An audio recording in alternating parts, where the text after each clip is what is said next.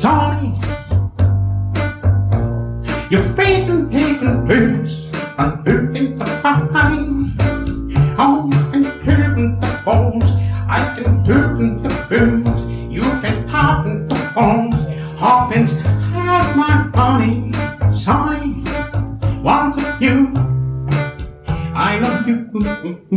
Salut tout le monde, vous écoutez Super Cover Battle, le podcast qui classe les reprises musicales à la manière de Super Ciné Battle.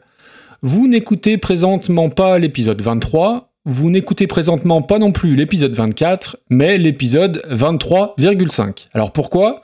Eh bien tout simplement parce qu'on ne va pas vous parler de 10 reprises, mais de 5 reprises. Alors un demi-épisode donc, qui nous permettra de dire deux fois moins de conneries, qui va permettre à Dame d'oublier de remercier deux fois moins d'auditeurs et d'auditrices, Ah. il va même en oublier aucun, mais vous allez comprendre, et de façon euh, statistique, un épisode qui va vous permettre d'être deux fois moins en désaccord avec nous par rapport à d'habitude, et surtout une intro deux fois moins longue pour l'occasion. Et donc pourquoi uniquement 5 reprises au lieu de 10, me direz-vous?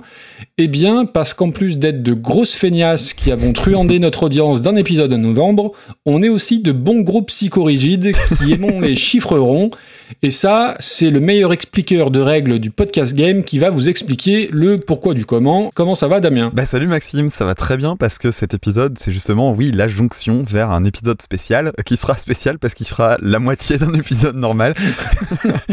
Donc là c'est le test, c'est- le warm-up. Ouais donc voilà donc en fait l'idée effectivement on a bientôt notre épisode euh, en live donc euh, rappelons-le on fait un épisode en live le 22 janvier à la médiathèque de Rumilly en Haute-Savoie. Et euh, pour cet épisode on est un peu limité par le temps. On a une heure et demie je crois. Et donc on s'est dit Mhm. qu'on allait couper l'épisode en deux. Et comme tu l'as dit on est psychorigide et il fallait absolument que notre classement reste sur un multiple de 10 donc on s'est dit comment on va faire ça? Ça a été un, un- un vrai crève-cœur. Ouais, on a, on a, ouais, on a brainstormé. Voilà, et donc on s'est dit bah on va faire un demi-épisode maintenant et on fera un demi-épisode donc le 22 janvier et on le diffusera tout de suite après, ce qui fait que normalement si les choses se sont bien goupillées, on doit pas être loin du 22 janvier, donc euh, vous pouvez encore booker vos billets de train pour aller euh, à Rumilly euh, le 22 janvier. À Rumi, exactement. Voilà.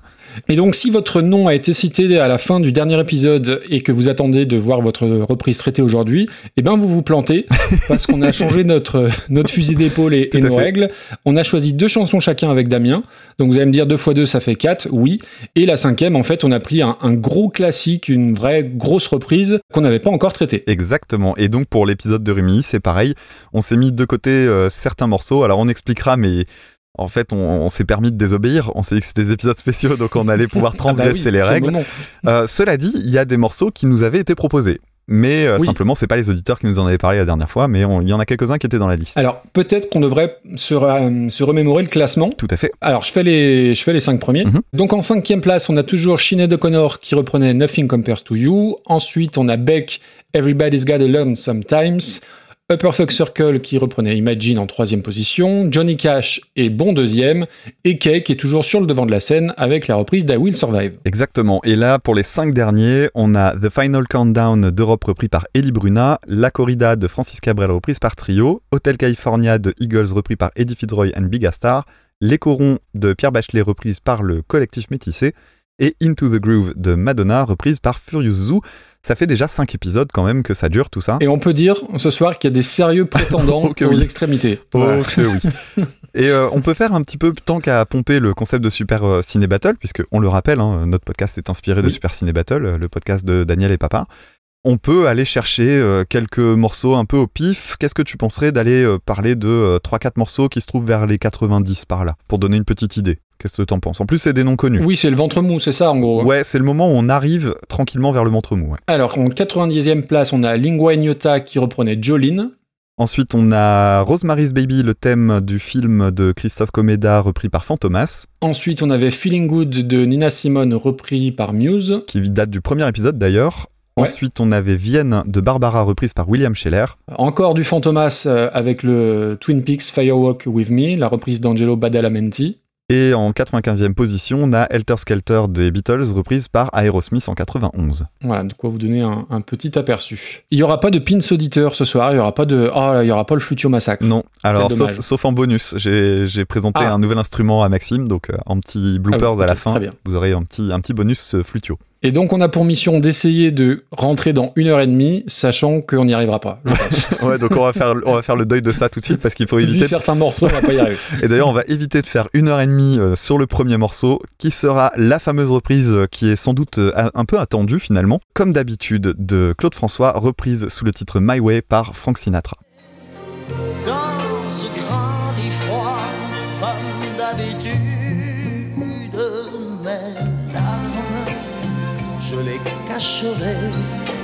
comme d'habitude. Mais comme d'habitude, même la nuit, je vais jouer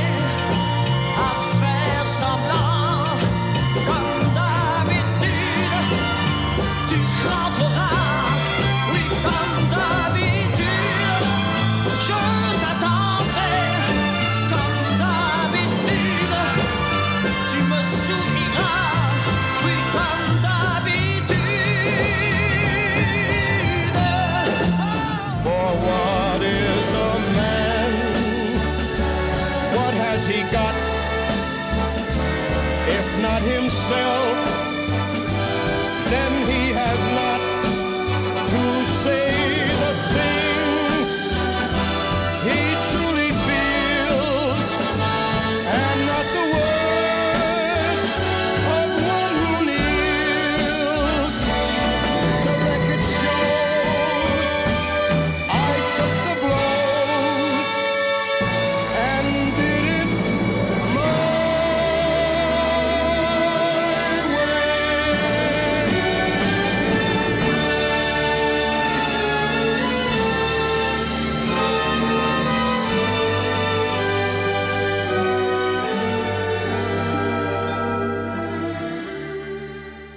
Eh bien, on remercie euh, tous ceux qui nous ont déjà parlé de hey, vous avez pas fait comme d'habitude, comment ça se fait?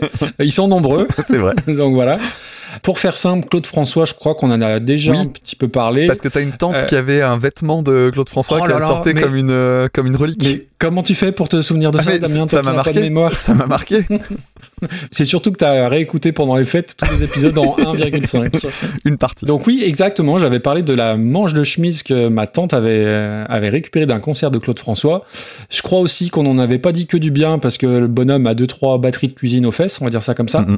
Bon, après voilà, Claude François, on va pas en dire euh, davantage. Par contre, on peut s'arrêter peut-être un peu plus sur la chanson parce que bon, comme d'habitude, c'est juste la chanson française, je crois, la plus exportée. Il y a beaucoup de choses à dire sur la, la création. Alors, euh, je vais en dire peut-être certainement moins que toi. Donc, la version de base, elle aurait été écrite en une demi-journée avec trois autres chansons, donc par Jacques Revaux, je crois que c'est ça son nom. C'est ça. Et euh, le sachiez-tu, elle avait d'abord été écrite en anglais et puis proposée à Hervé Villard. Et en fait, Jacques Revaux, il la retravaille avec Clo-Clo. Et finalement, il s'aperçoit qu'elle va pas aller à Hervé Villard, mais beaucoup plus à Clo-Clo. Et là, eh ben, Jacques Revaux, il prend son téléphone, il appelle Hervé Villard, il lui dit, écoute Hervé, je l'ai proposé à Clo-Clo, Clo-Clo te l'a pris, c'est fini. Eh, c'est culturel. Tout ça pour ça. Eh, en plus, faut, la- faut l'avoir, faut avoir la ref, faut avoir plus de 40 ans. Donc tu couperas tout ça au montage parce que Ah, à, l'écriture ça sonnait mieux, je sais pas pourquoi. Euh, bref, donc non écrite par euh, donc euh, réécrite par Clo-Clo euh, au bord de sa piscine dans son moulin de j'ai oublié le nom et avec Gilles Thibault aussi on l'a pas cité mais euh, il a son importance. Au niveau du texte, ben, je crois que ça parle de sa relation avec France Gall entre autres. Bon après la suite euh, on la connaît, un carton en France, carton à l'international. Alors moi je suis pas client de la voix de de Clo-Clo, il a il a quand même une voix qui est très très nasillarde, voire désagréable. Et puis aussi le souci, et je, je pense que je l'avais déjà dit quand on avait parlé de Claude François, quand j'entends Clo-Clo, et ben moi je vois Bernard Frédéric. Je peux pas Ah m'en- je peux pas m'en empêcher. Si on met voilà sa, sa voix mise à part, la chanson c'est magnifique, l'instrumentation c'est même pas riche à ce niveau-là. Il y a de la flûte, des violons, des cordes dans tous les sens. Et puis en plus, je pense que j'ai toujours subi plus ou moins cette chanson, alors que là, j'ai vraiment fait attention, je l'ai écoutée avec beaucoup d'attention. Et ouais, les, euh, l'espèce d'explosion là, avec les, les percussions après le premier couplet, il y a un vrai côté rhythm and blues, presque un peu Motown hein, finalement. Mhm. Et euh, je pense qu'il faudrait un épisode de- d'un Zig de Pod euh, pour tout analyser, tellement il y a de choses à dire. Qu'on aime ou pas Claude François, ça reste une immense chanson, il y a une vraie tension, il y a une, ouais, une montée en intensité. Et je suis presque énervé que ce soit un gars comme ça qui en soit euh, en partie l'auteur, parce que euh, par rapport à la reprise de, Sinatra, et, ça permet de faire la transition, c'est quand même le jour et la nuit, dans le sens où en termes de, voix, de, qualité de voix, de profondeur de voix, C'est un, bah alors je sais plus quelle est la réplique dans, Podium, mais euh, c'est un Playmobil dans un évier à côté, quoi, cla- clairement. Ouais. Et alors, euh, je reviens juste sur la, la création de, de My Way. Alors, c'est Paul Anka qui l'a reprise. Sa version euh, chantée lui allait pas tellement. Il l'a proposé, il a écrit le texte en anglais, il l'a proposé à Sinatra, sachant qu'elle avait été aussi proposée à David Bowie. Exactement. Donc, qui était euh, au tout, tout, tout début de sa carrière. Il a enregistré une démo. Alors, elle est dispo sur YouTube. On la, on la fera passer dans les, sur les réseaux sociaux, qui s'appelle Even a Fool Learns to Love, et euh, que personne ne trouvait très, très convaincante finalement. Même et, lui. Et même lui. Et il va simplement réutiliser la, la grille d'accords pour la chanson Life on Mars. Et une fois qu'on sait ça, euh, bah, c'est assez évident en fait. Mhm. Sinatra, pareil, on l'avait un peu, euh, on avait un peu parlé dans l'épisode 9. On avait un peu expédié ça en disant qu'il y avait beaucoup de choses à dire sur Sinatra aussi, et, et- et pas que du côté artistique. Euh, Quelqu'un aussi qui avait deux trois, deux, trois casseroles et euh, pas une double vie, mais voilà un côté un peu sombre. Je crois qu'il avait quelques liens avec la mafia d'ailleurs, C'est ça, oui. Et euh, alors moi je suis très très client de sa voix, même si je connais une infime partie de, de ce qu'il a fait. Et aujourd'hui s'attaquer à l'œuvre de Sinatra, tu sais pas franchement par quel bout y prendre. Au niveau de la version, alors c'est pas une traduction, mais c'est une adaptation. hein, Il y a plus France Gall dans, dans l'histoire. Et là où Clo-Clo c'était une histoire de, de couple, Sinatra c'est plus un peu un bilan de sa vie. Un peu en mode euh, vieux boomer quand même Ah, quand tu quand tu lis les paroles. Et euh, là j'ai fait j'ai fait mon Damien parce que je voulais trouver des, des différences entre la, la version originale et, et- et la reprise. Dans la version originale, Claude François dit comme d'habitude 29 fois. Ah merde, tu l'as compté, mais Eh oui, moi aussi. toi aussi. Bah, bien sûr. Alors que euh, My Way, effectivement, ça n'a rien à voir, il le dit seulement cinq fois. Donc c'est vraiment une adaptation plus qu'une traduction. Après, au niveau de la mélodie, des comment dire, de- des arrangements des, des cordes, ça, reste quand même très très proche. Sauf que ouais, il y a un côté encore plus orchestral, encore plus euh, James Bond dès que t'as la voix de Sinatra qui arrive. Et euh, pour terminer là-dessus, c'est typiquement le cas où la reprise, elle elle enterre, elle piétine l'original, mais de, de façon assez incroyable. Alors c'est marrant parce que euh, la, la voix, c'est vrai que t'as commencé par ça pour la comparaison, mais euh, tu passes quand même d'une voix de canard à une voix de velours, quoi. C'est euh, C'est ça. c'est ce qui frappe le Mm. plus. hein. Alors pour revenir sur Claude François, je vais revenir quand même un petit peu sur sa vie perso parce que c'est important par rapport à ce morceau. Ah, je vais commencer par ça, ça permettra de parler de la musique ensuite. Très bien. Donc les paroles sont effectivement de, de Gilles Thibault et inspirées de sa relation avec France Gall. Alors faut savoir que Gilles Thibault, en fait, on en a déjà vaguement parlé ou on l'avait peut-être évoqué parce que c'est l'auteur des paroles également de Que je t'aime. C'est lui qui a écrit cette fameuse euh, Ah. Mon corps sur ton corps, lourd comme un cheval mort. Donc il est capable d'une poésie euh, très triviale d'une certaine manière. Alors effectivement, 29 occurrences, je l'avais relevé aussi et il faut savoir que les 29 occurrences, ça correspond donc à plus de la moitié du texte. Ah oui, j'ai pas fait ce bien Ouais. joué. Et pourtant, je trouve que ça passe. C'est-à-dire qu'à la réécoute, ça me gêne pas cette répétition euh, parce que c'est souvent chanté de manière différente, même s'il y a des, des lignes qui reviennent. Oui, puis ça emphase le propos en fait. En, pl- en plus, ouais, c'est Mm. vraiment ça marche bien, c'est utilisé de façon très mélodique.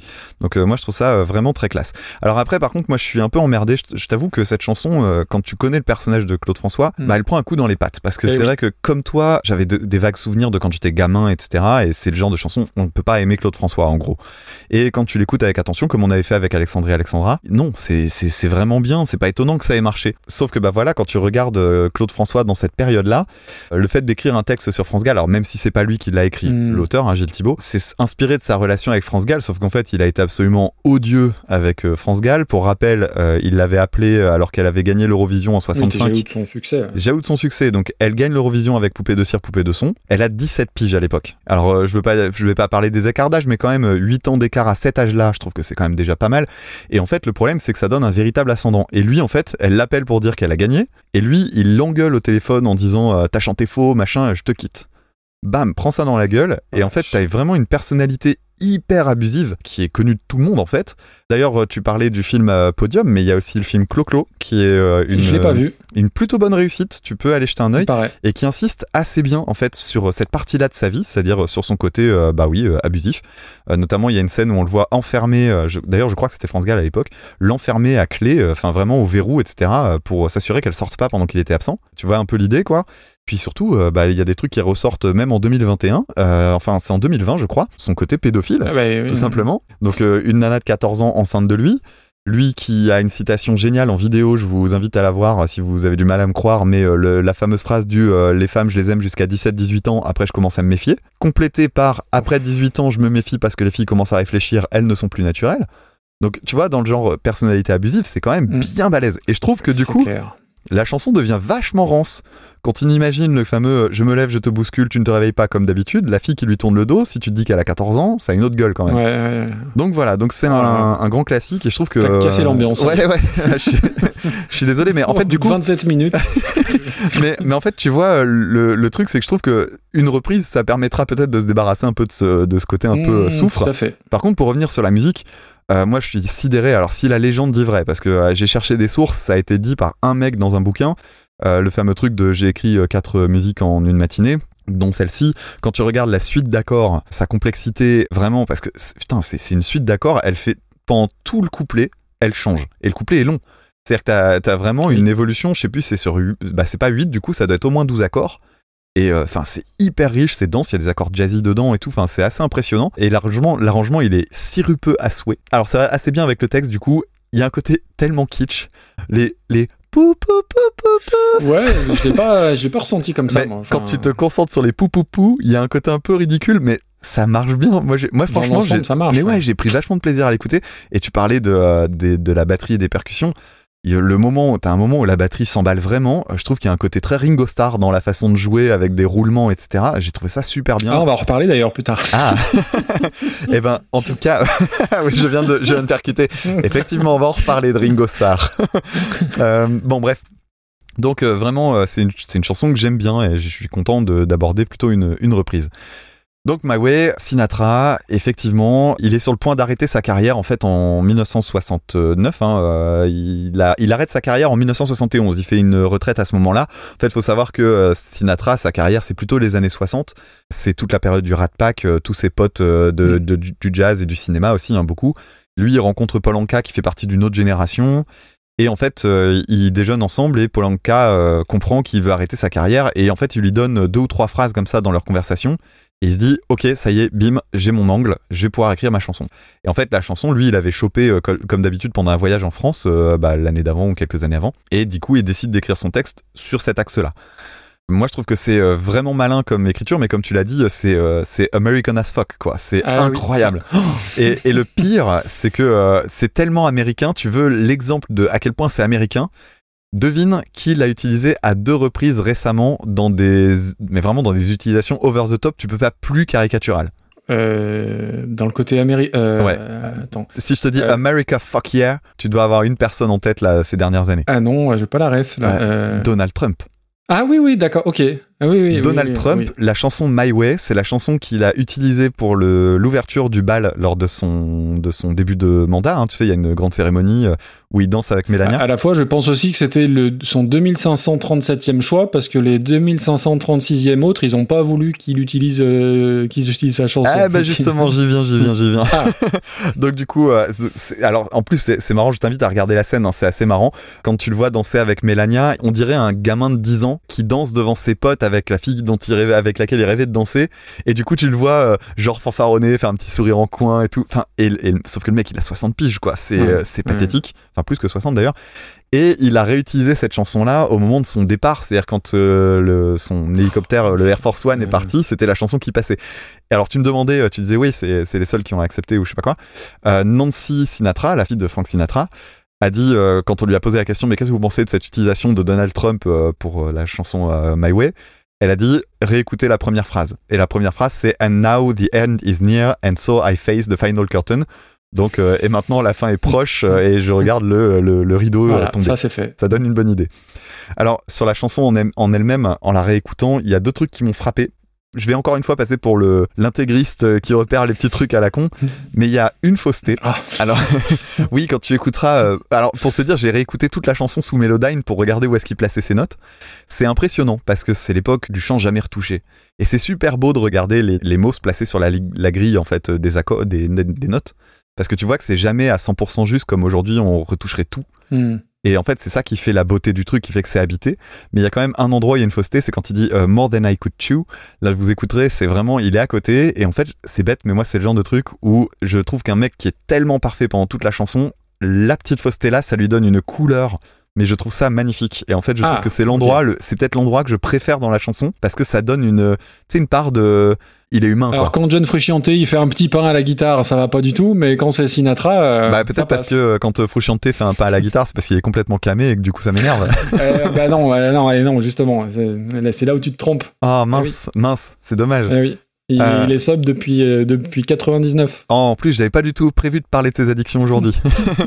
et et il y a un deuxième truc, c'est qu'en fait, euh, ça sature. Le, le chant sature, mais clairement, euh, pendant une grosse partie des moments les plus intenses. Et voilà, moi je trouve que c'est des trucs qui donnent de la, du grain en fait à la- à la- à l'enregistrement, c'est assez cool. Alors j'ai pas remarqué la fausseté, mais je, je comprends l'idée, oui. Enfin bref, donc euh, pour, euh, pour cette chanson-là, oui, effectivement, l'arrangement est assez différent, même si c'est très euh, fidèle, la, li- la ligne d'accord est respectée. Elle est beaucoup plus jazzy en fait, et ce que j'aime bien, c'est le côté plus élégant, je trouve. Alors c'est dû Ah aux oui, instruments oui. utilisés, hein. Mm. Euh, c'est de l'orchestre symphonique, t'as de la harpe, des cordes, en veux-tu, à voilà. Et puis, moi, ce que j'adore, c'est la basse. Parce que la basse chez euh, Claude François, elle est hyper riche, vraiment. Ça part dans tous les sens et tout. Et en fait, celle chez Sinatra est beaucoup plus épurée, elle accompagne. Et ce qu'elle fait, c'est un chromatisme, c'est-à-dire qu'elle descend toutes les notes euh, de la gamme chromatique euh, pendant les couplets. Et en fait, ça met en valeur la suite d'accords. C'est-à-dire que du coup, c'est pas euh, bordélique. Je trouve que la- la- la- l'arrangement de comme d'habitude est un peu bordélique. Il y a trop de trucs. Mais l'arrangement de My Way, il met en valeur vraiment les- la beauté des accords qui sont euh, assez complexes et je trouve ça moins tape à l'œil. Et vraiment, euh, intéressez-vous à la basse sur My Way et comparez la basse chez My Way et chez Comme d'habitude. D'ailleurs, c'est la plus grosse différence. C'est vraiment sympa à écouter. Bref, c'est un énorme C'est classique. magnifique. Et ouais, et juste si vous voulez écouter une chanson de, de Sinatra, euh, je sais plus si je l'ai dit, mais euh, Sinatra n'aimait pas en fait My Way, parce qu'il trouvait que c'était une chanson justement trop, je crois que l'expression c'est self-indulgent, donc c'est trop prétentieuse d'une certaine manière. Mhm. Euh, il a une autre chanson qui fonctionne sur le même modèle, qui est euh, quelqu'un qui regarde sa vie en arrière, ouais, qui est en plus euh, assez autobiographique aussi d'une certaine manière, qui s'appelle It Was a Very Good Year, qui ouvre la saison 2 des Sopranos d'ailleurs, c'est comme ça que j'ai connu, Ah, et c'est une génial. chanson qui est une merveille, ça fait partie de mes chansons préférées au monde. Ok. Mais bon, on le note. Voilà, on le ouais. note. Mais tu es d'accord sur le fait que ça écrase la version originale euh, de- incontestablement? Oui, alors qu'elle est bien Oui, en oui, plus. bien sûr. Mais ouais, ouais, c'est c'est une très très bonne reprise. Alors après, là où on est en payé, c'est pour classer ça. Oui. Parce que c'est à la fois inclassable. Bah ouais, et les classiques, c'est toujours emmerdant pour ça, quoi. je, vois, je vois comment t'as as mentionné le, le morceau sur la, la liste. Alors, Ah bah euh, donc on a choisi deux chacun, donc il y a écrit euh, Dame, Dame, Maxime, Maxime, le peuple. Eh ben oui, le peuple a demandé My Way, le peuple a eu My Way. Après, pff, moi, je vois pas l'intérêt de mettre ça dans un, dans un top 30, parce que c'est trop, enfin, c'est trop classique. Ça, ça n'enlève pas la, la- la beauté de la chanson, mais c'est un peu attendu. Tu vois ce que je veux dire? Oui, c'est un peu attendu, et en même temps, tu vois, je repense à des grands classiques de la reprise euh, du type, notamment euh, Janis Joplin, qui ont eu des, des classements pas trop dégueux, et je trouve ça mieux. Euh, Oui, enfin, Janis Joplin, on l'a mise où euh, Ah, attends, c'est pas Janis Joplin qu'on avait bien noté? Je pensais à euh, Ella Fitzgerald. Ella Fitzgerald. Dans le genre grand classique. Elle est 40e, Ella Fitzgerald. Ouais, bah voilà. Quand elle, elle reprenait Sunshine Sunshine, of Your Love. of Your Love. Ouais. Écoute, ouais, ouais, c'est dans ces eaux-là.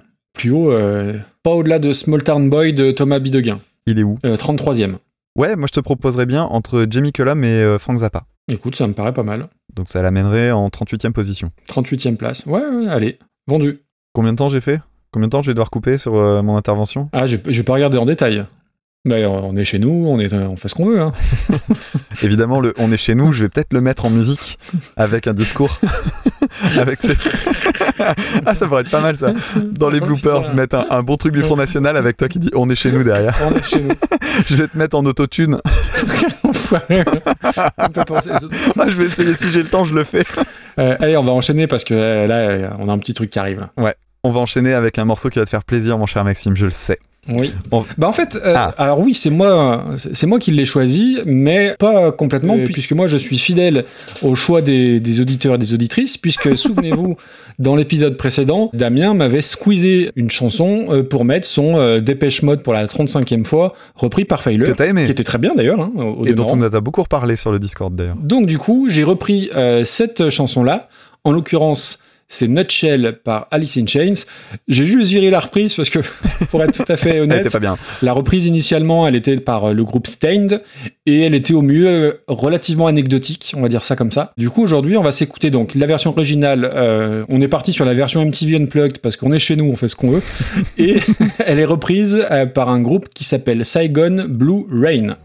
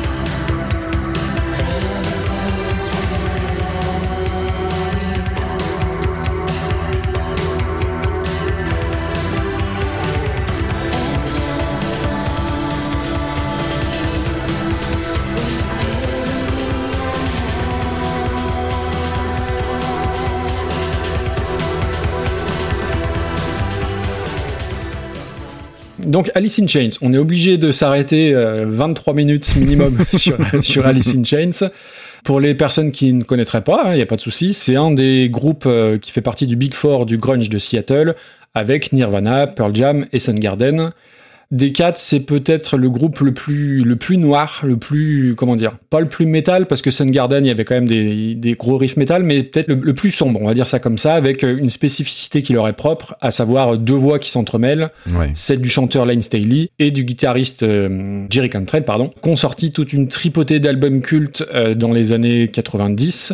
Et en plus, il y a un mème qui se balade en ce moment sur, euh, sur Internet que j'ai repéré. En gros, Alice in Chains, c'est un groupe qui permet de mettre tout le monde d'accord, à savoir les amateurs de métal, les vrai. amateurs de punk, les amateurs de rock, les amateurs de grunge, les amateurs de ceux qui écoutent pas trop de musique. C'est un groupe qui généralement fait quand même assez l'unanimité. Et je dois bien avouer que j'ai jamais rencontré de personne qui n'aimait pas Alice in Chains. Donc je compte sur vous auditeurs et auditrices, il y a toujours une brebis galeuse qui va, qui va sortir du bois. Alice in Chains aurait pu s'arrêter en 2002 quand Lane Staley est décédé. En plus, truc bien, bien glauque qu'il est retrouvé mort chez lui au bout de deux semaines et quasiment huit ans jour pour jour après Kurt Cobain. Et en fait, euh, le groupe s'est reformé. Alors moi, j'étais contre dans un premier temps parce que euh, je m'étais dit sans Lane Staley, ça n'a absolument aucun intérêt. Et en fait, même les albums postérieurs avec William Duval, je vous les conseille. Il n'y a Ouais. pas de mauvais album chez Alice in Chains. Même si, euh, alors moi me concernant, mon album préféré c'est le MTV Unplugged. Alors vous allez me dire, c'est pas un album. Euh, non, on est d'accord, mais euh, c'est le premier album que j'ai connu du groupe.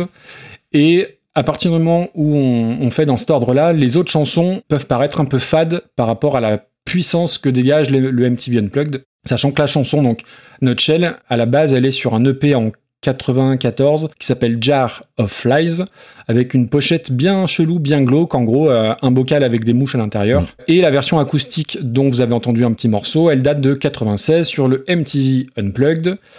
Et euh, c'est un disque qui a juste changé, alors changé ma vie, euh, pas changé ma vie, mais changé mon rapport à la musique. Et ça fait partie de ces moments où je me souviens parfaitement où j'étais, comment j'étais, la première fois que j'ai entendu cette chanson-là et cet album-là.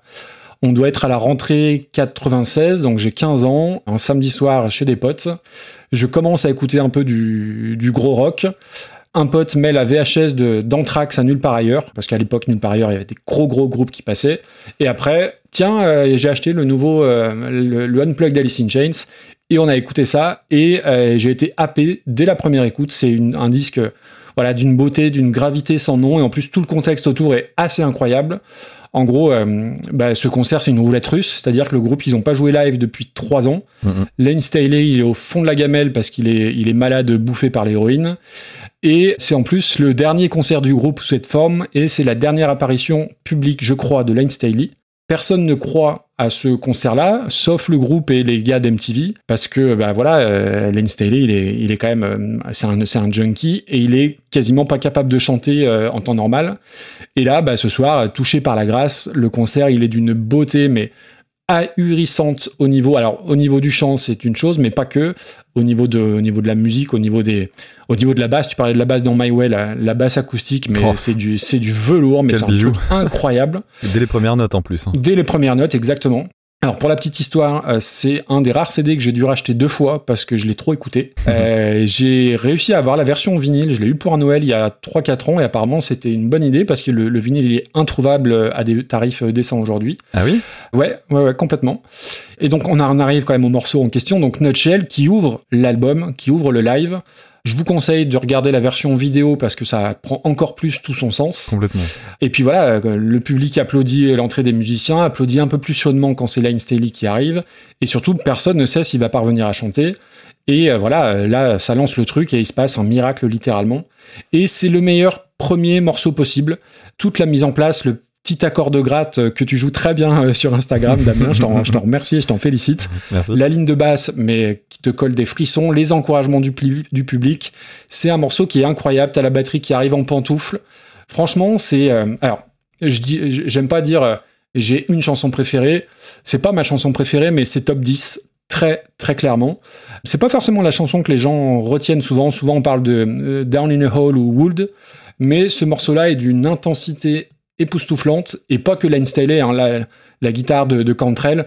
Pour moi, c'est les, les meilleurs solos acoustiques sont sur cet album-là. Quand je sors ma guitare, alors je la joue bien moins que toi, mais c'est cette intro que, que je joue. Et surtout, depuis, euh, depuis 23 épisodes, je parle des fade-out qui sont affreux dans les chansons.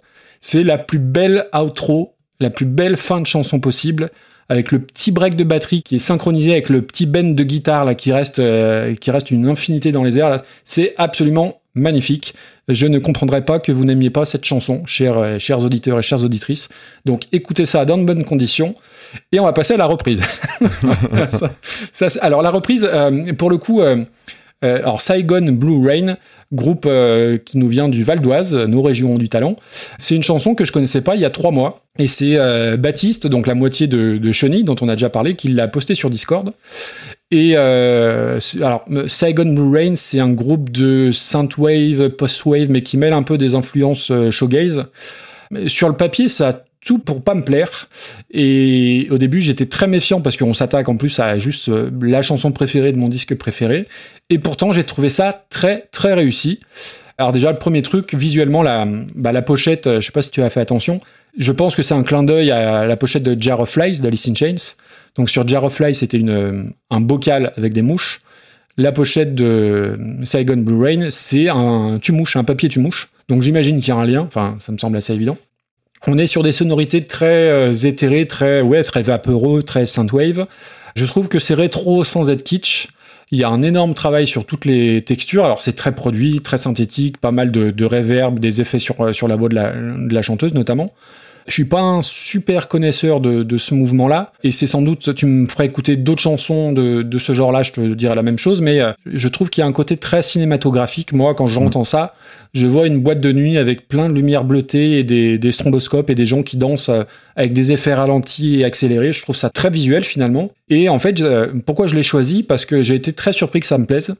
On reconnaît la version originale, ça c'est évident, donc c'est respectueux. Et surtout, il y a une vraie proposition qui va complètement à, à l'encontre d'un simple groupe de grunge euh, guitare basse batterie quoi et rien que par rapport à ça je trouve que c'est super euh, ambitieux de, de s'attaquer à un tel morceau qui est pas forcément le plus connu du groupe en plus et euh, c'est fait je trouve que c'est fait avec beaucoup de soin avec beaucoup, beaucoup de tact même si c'est un genre que je maîtrise pas trop je trouve ça très réussi ouais Cool. j'ai fait long non, non, pas du tout. Je trouve pas d'ailleurs. Pour euh, revenir sur l'unplug d'Alice in Chains, perso, c'est un peu pareil. Je me souviens assez bien en fait du moment où j'ai découvert. Alors peut-être pas euh, dans la même, avec la même précision que toi. Par contre, je me souviens que c'était un des CD préférés de mon frère, euh, qu'il avait eu à prêter, je crois, quelque chose comme ça. Et en fait, plusieurs années après, je lui ai refaire le, le CD à un moment, genre à Noël ou un truc comme ça. Je me souviens que ça lui avait fait vraiment fort plaisir. Et j'ai regardé du coup la cote, effectivement, le vinyle est à 300 C'est balles. ça.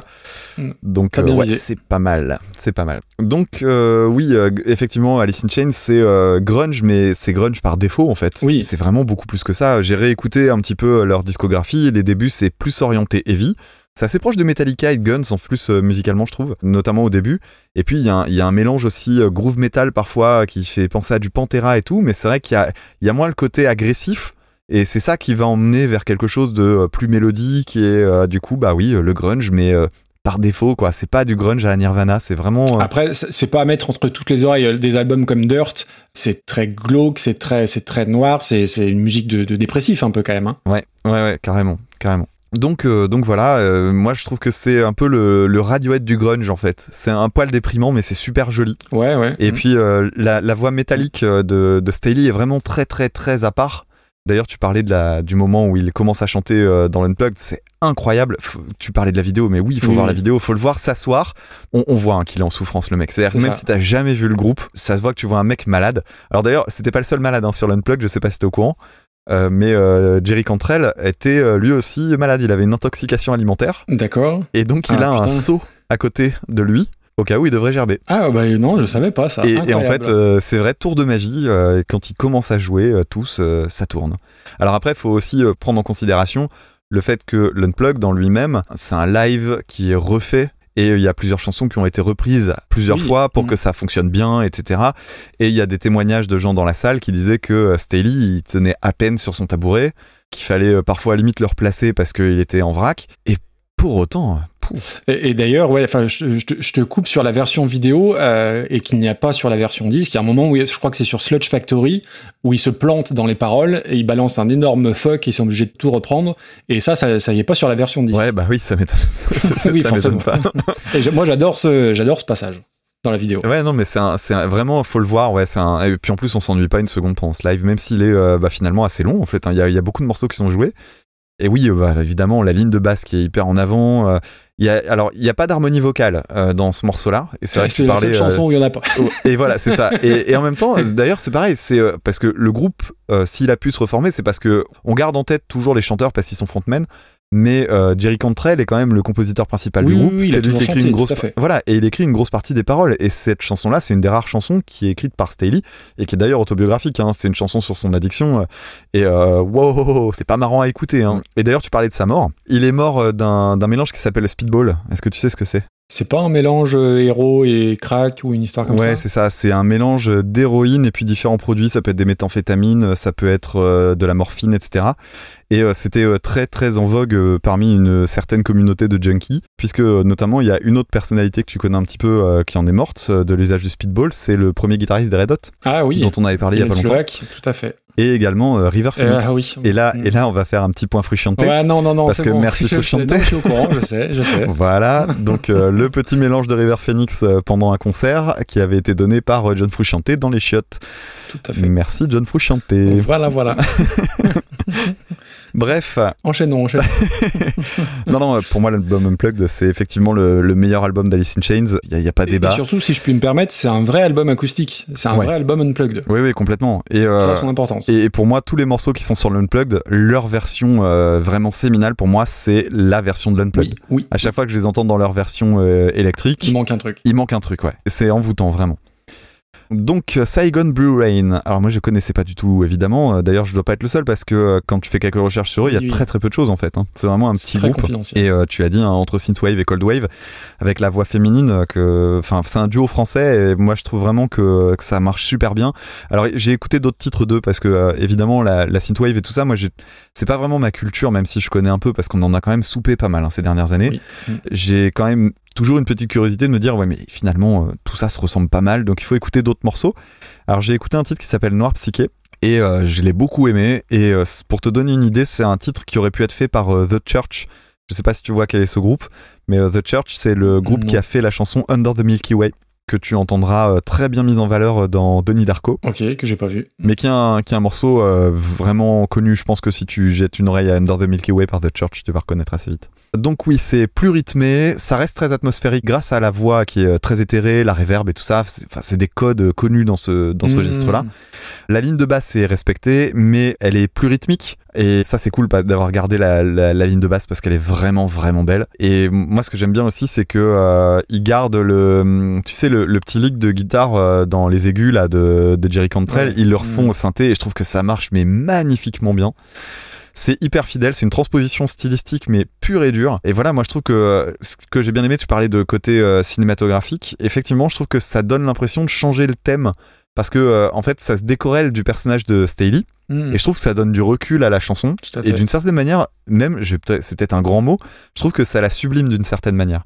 Et la première écoute m'avait plu, et j'ai laissé quelques jours. Et je l'ai réécouté tout à l'heure, et j'ai pris une claque en fait. J'ai adoré la réécouter, Super. et je l'ai trouvé, mais vraiment, Ah, vraiment, génial. vraiment superbissime. Alors après, si je suis complètement honnête, je l'ai- j'ai choisi ce morceau-là surtout pour pouvoir parler d'Alice in Chains. Ouais, mais c'est une bonne surprise du coup.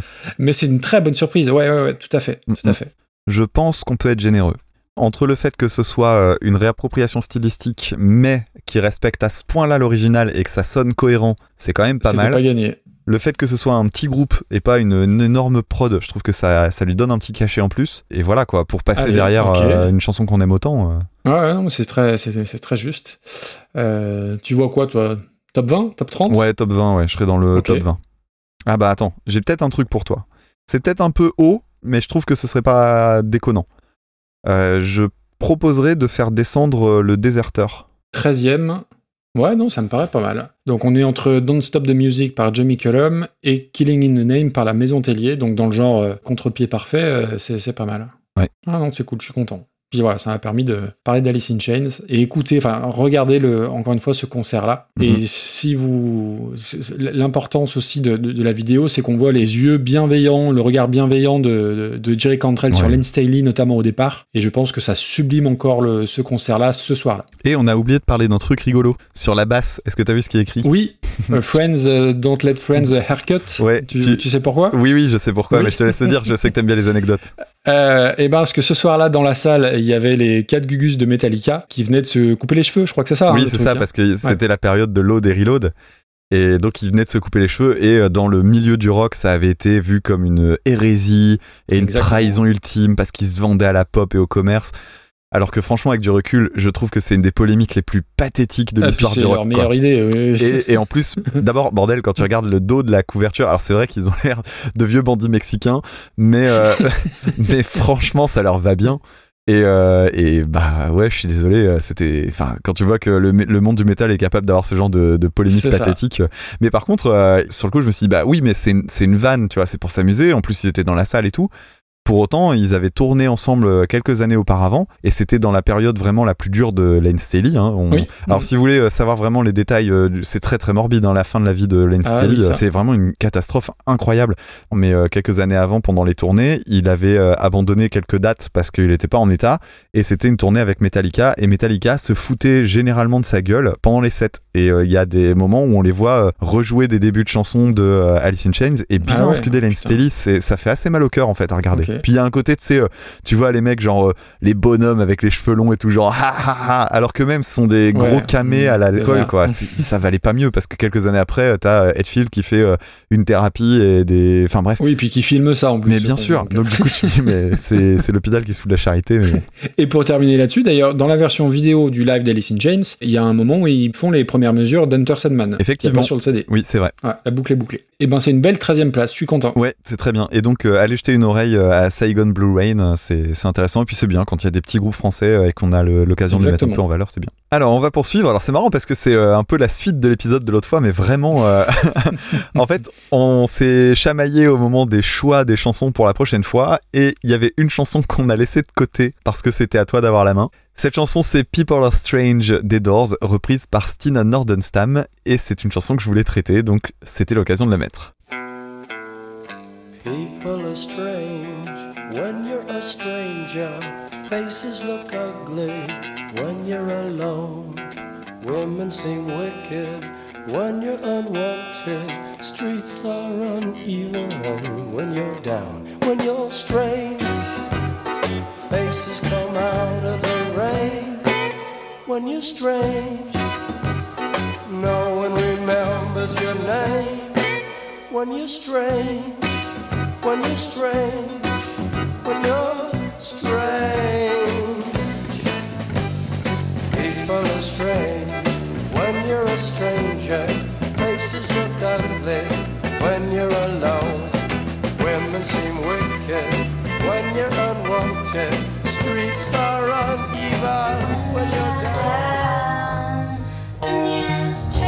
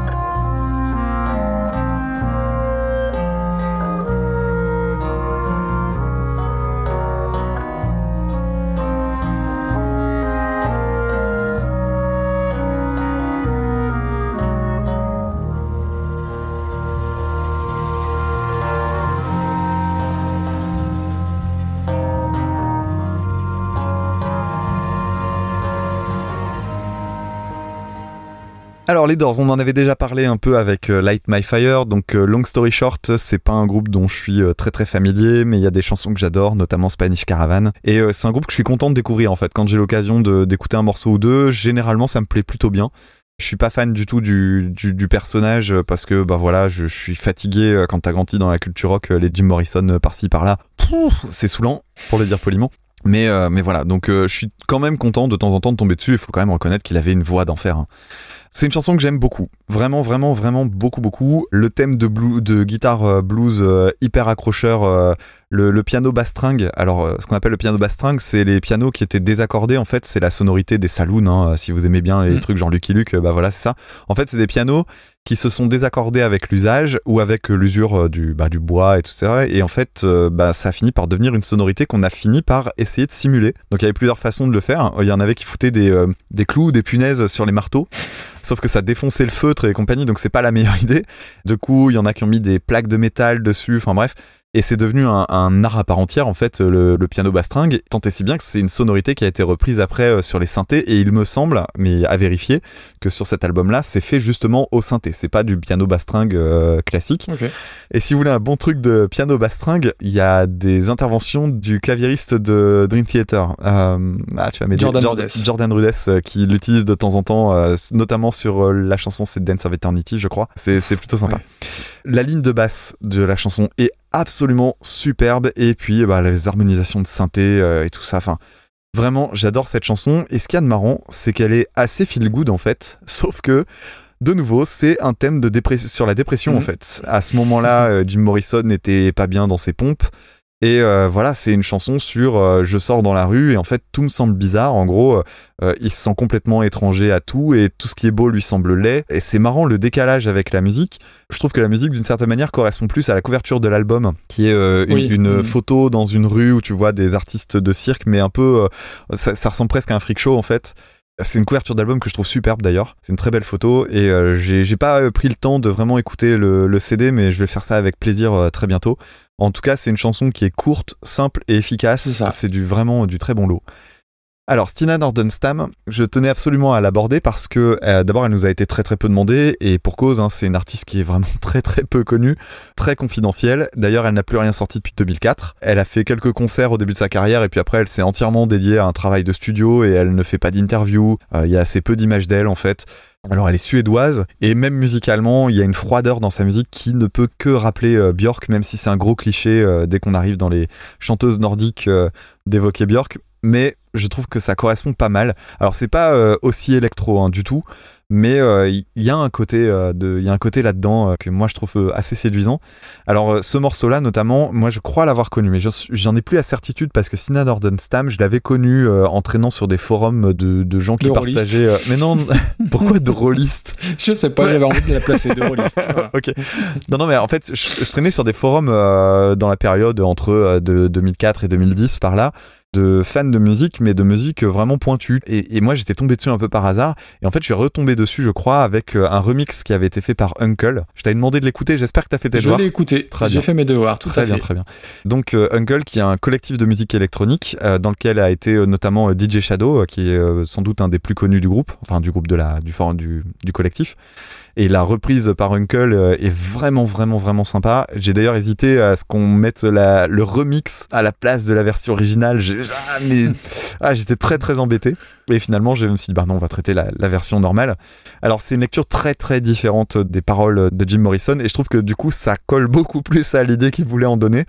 C'est une euh, lecture que je trouve très hivernale. Alors, je pense que la couverture de l'album m'a pas aidé à avoir une autre vision de la chose. Parce que la couverture de l'album, c'est juste elle assez loin dans le, dans le décor, euh, dans la neige. Voilà, Je me avec euh, une forêt en fond, je crois. Et, et voilà, ça, et c'est assez sombre. euh, Enfin voilà, moi c'est vraiment l'idée que ça m'a mis dans la tête. C'est assez triste, voire carrément déprimant. Mais personnellement, je trouve ça très beau. Alors c'est beaucoup plus lent, du coup c'est beaucoup plus long aussi. Il y a des passages orchestraux que je trouve mais vraiment très très très beaux. Je pense que c'est du véritable orchestre et je trouve ça très fin en fait parce que ça n'en fait pas des tétraquesses. Les instruments euh, d'orchestre en fait se mettent en avant, puis après ils reculent, la voix arrive seule. Il y a d'ailleurs un break euh, avec la voix toute seule qui est quasi inquiétant et qui est à mon avis le, plus beau passage du titre. Euh, voilà, moi j'aime déjà beaucoup la chanson originale, mais je préfère cette version-là. Et tout à l'heure je mentionnais Radiohead en groupe de trucs dépressifs. Si vous aimez bien les trucs de Radiohead, je pense que Stina Nordenstam, vous pouvez y trouver votre bonheur. Ok. ok, je sais pas si toi t'as aimé parce que c'est qui tout double Eh sur ben, ce genre je- de trucs. On va voir ça. Euh, bon, sur les Doors, euh, alors moi je pense que je suis plus client du groupe que toi. Moi, c'est un groupe que j'ai pas mal écouté au lycée notamment, un peu moins maintenant, mais euh, c'est une erreur. Il faut que, il faut que je m'y remette. Et euh, bon, sans rentrer dans les, dans les détails biographiques, moi je suis toujours fasciné par le ratio durée du groupe et l'impact sur la culture musicale moderne, puisqu'ils ont fait, je crois, six albums et ça a duré, euh, ça, c'est huit ans, je crois. Les Un peu comme les Beatles, hein, Donc ça, c'est un truc manière. qui m'a... Ouais, voilà, un petit peu à l'image des Beatles. La chanson euh, People Are Strange, elle est sur Strange Days, qui est le deuxième album, qui est peut-être celui que j'aime le moins. Je crois que c'était le premier single, People Are Strange, et c'est une chanson qui est relativement anecdotique pour moi. J'ai- J'aime beaucoup de morceaux des Doors, mais celui-ci, euh, si je me constituais mon best-of, il serait pas dedans, je pense. Après, t'as, bon, t'as tout dit, hein, c'est deux minutes sans prétention, mais qui sont hyper, efficaces avec bon, les, instruments dont tu as parlé. Alors après, euh, ce qui est drôle aussi, c'est que tu as parlé de la ligne de basse, et ils ont pas de, de bassiste attitré, euh, les Doors. Et en fait, il y a bien de la basse hein, sur les albums. En live, c'est Raymond Zarek qui joue du, du piano basse. Et sur cet album, c'est Doug Luban. Et voilà, on oublie toujours de parler des bassistes d'une manière générale et encore plus de celui des Doors parce qu'ils n'en avaient pas, en tout cas pas officiellement. Après, oui, la chanson, je l'aime bien. Je trouve que, euh, effectivement, le, piano désaccordé, la basse string, je sais pas quoi, euh, euh, il y, a, un côté un peu léger et qui donne un espèce de. La chanson, une espèce de, petit bonbon, ouais, de petits bonbons légers. Mais les paroles sentent quand même bien le, gars qui prenait pas que des Steamroll, en l'occurrence. Alors, Steamroll, c'est pas suédois, c'est danois, je crois. Donc, ma transition avec Stina Nandornstam est, Ah non, est- est bousillée, c'est pas grave. Ah mais non, elle est, elle est bien suédoise. Elle est suédoise, oui. Ok, j'avais Donc elle a un nom qui a l'air de sortir tout droit d'un Stig Larsson ou Arnaldur Indridason, pour ceux qui lisent des, des polars. Enfin, Indridason, je crois, il est, il est islandais, donc c'est encore très différent. Le bordel. Oh, ils sont Euh, chiants, c'est les pays du Nord. Ouais, c'est ça. Euh, donc chanteuse suédoise. Alors moi, dans ce que j'ai pu euh, glaner, picorer à droite à gauche, euh, j'ai trouvé que c'était une chanteuse plutôt très hype parce qu'elle a, elle a eu un clip réalisé par euh, Michel Gondry. Si ça, c'est pas le top de la hype. Mais euh, clairement, c'est une artiste made in euh, les Inruck, qui est les Inrock suédois. hein. Donc oui, bon, j'ai lu deux trois détails biographiques. Elle a eu une éducation très jazz et puis elle va s'orienter vers un truc un peu plus feutré, un peu arty, un poil élitiste. Il faut, il faut le dire aussi. Et puis elle a perdu des points directs parce qu'elle a une de ses chansons dans la BO de Roméo et Juliette. Ah. Donc ça déjà pour moi c'est rédhibitoire. Moi j'aime bien. Euh, non, il y a une chanson, il y a, il y a plein de chansons que j'aime bien, mais j'aime pas le film. Mais bref, peu importe. Ah mais moi j'aime bien le film. Moi, j'ai pas aimé. Bref, c'est pas grave, j'aime pas Baz Luhrmann, mais c'est- pas le débat. Peut-être un jour on fera un, un classement de- des films. Ça peut être une bonne idée de podcast. Euh, bref, on s'égare. Donc là, sa version de People Are Strange, eh ben, euh, c'est bien, elle est patriote parce qu'elle l'a enregistrée dans un Ikea vide dans la zone industrielle de Göteborg, hein, manifestement. Non, mais qu- qu'est-ce qui s'est passé au niveau de l'enregistrement sur la voix là? Ah, moi je trouve ça super joli. Euh, Oui, non, mais il y a, Ah oui, il y a une réverb- il y a une enfin, c'est réverb de ouf, ouais, résonance, ouais, et, il y a- les huissiers sont passés, il n'y a plus de meubles là.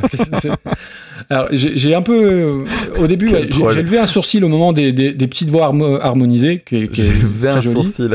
Ah, le mépris. Euh, Jusque-là, je dois bien t'avouer que, que j'ai eu très peur parce que je savais que tu adorais cette chanson et euh, j'étais prêt à dire que tu avais oliphonisé First Aid Kit pour bien moins que ça.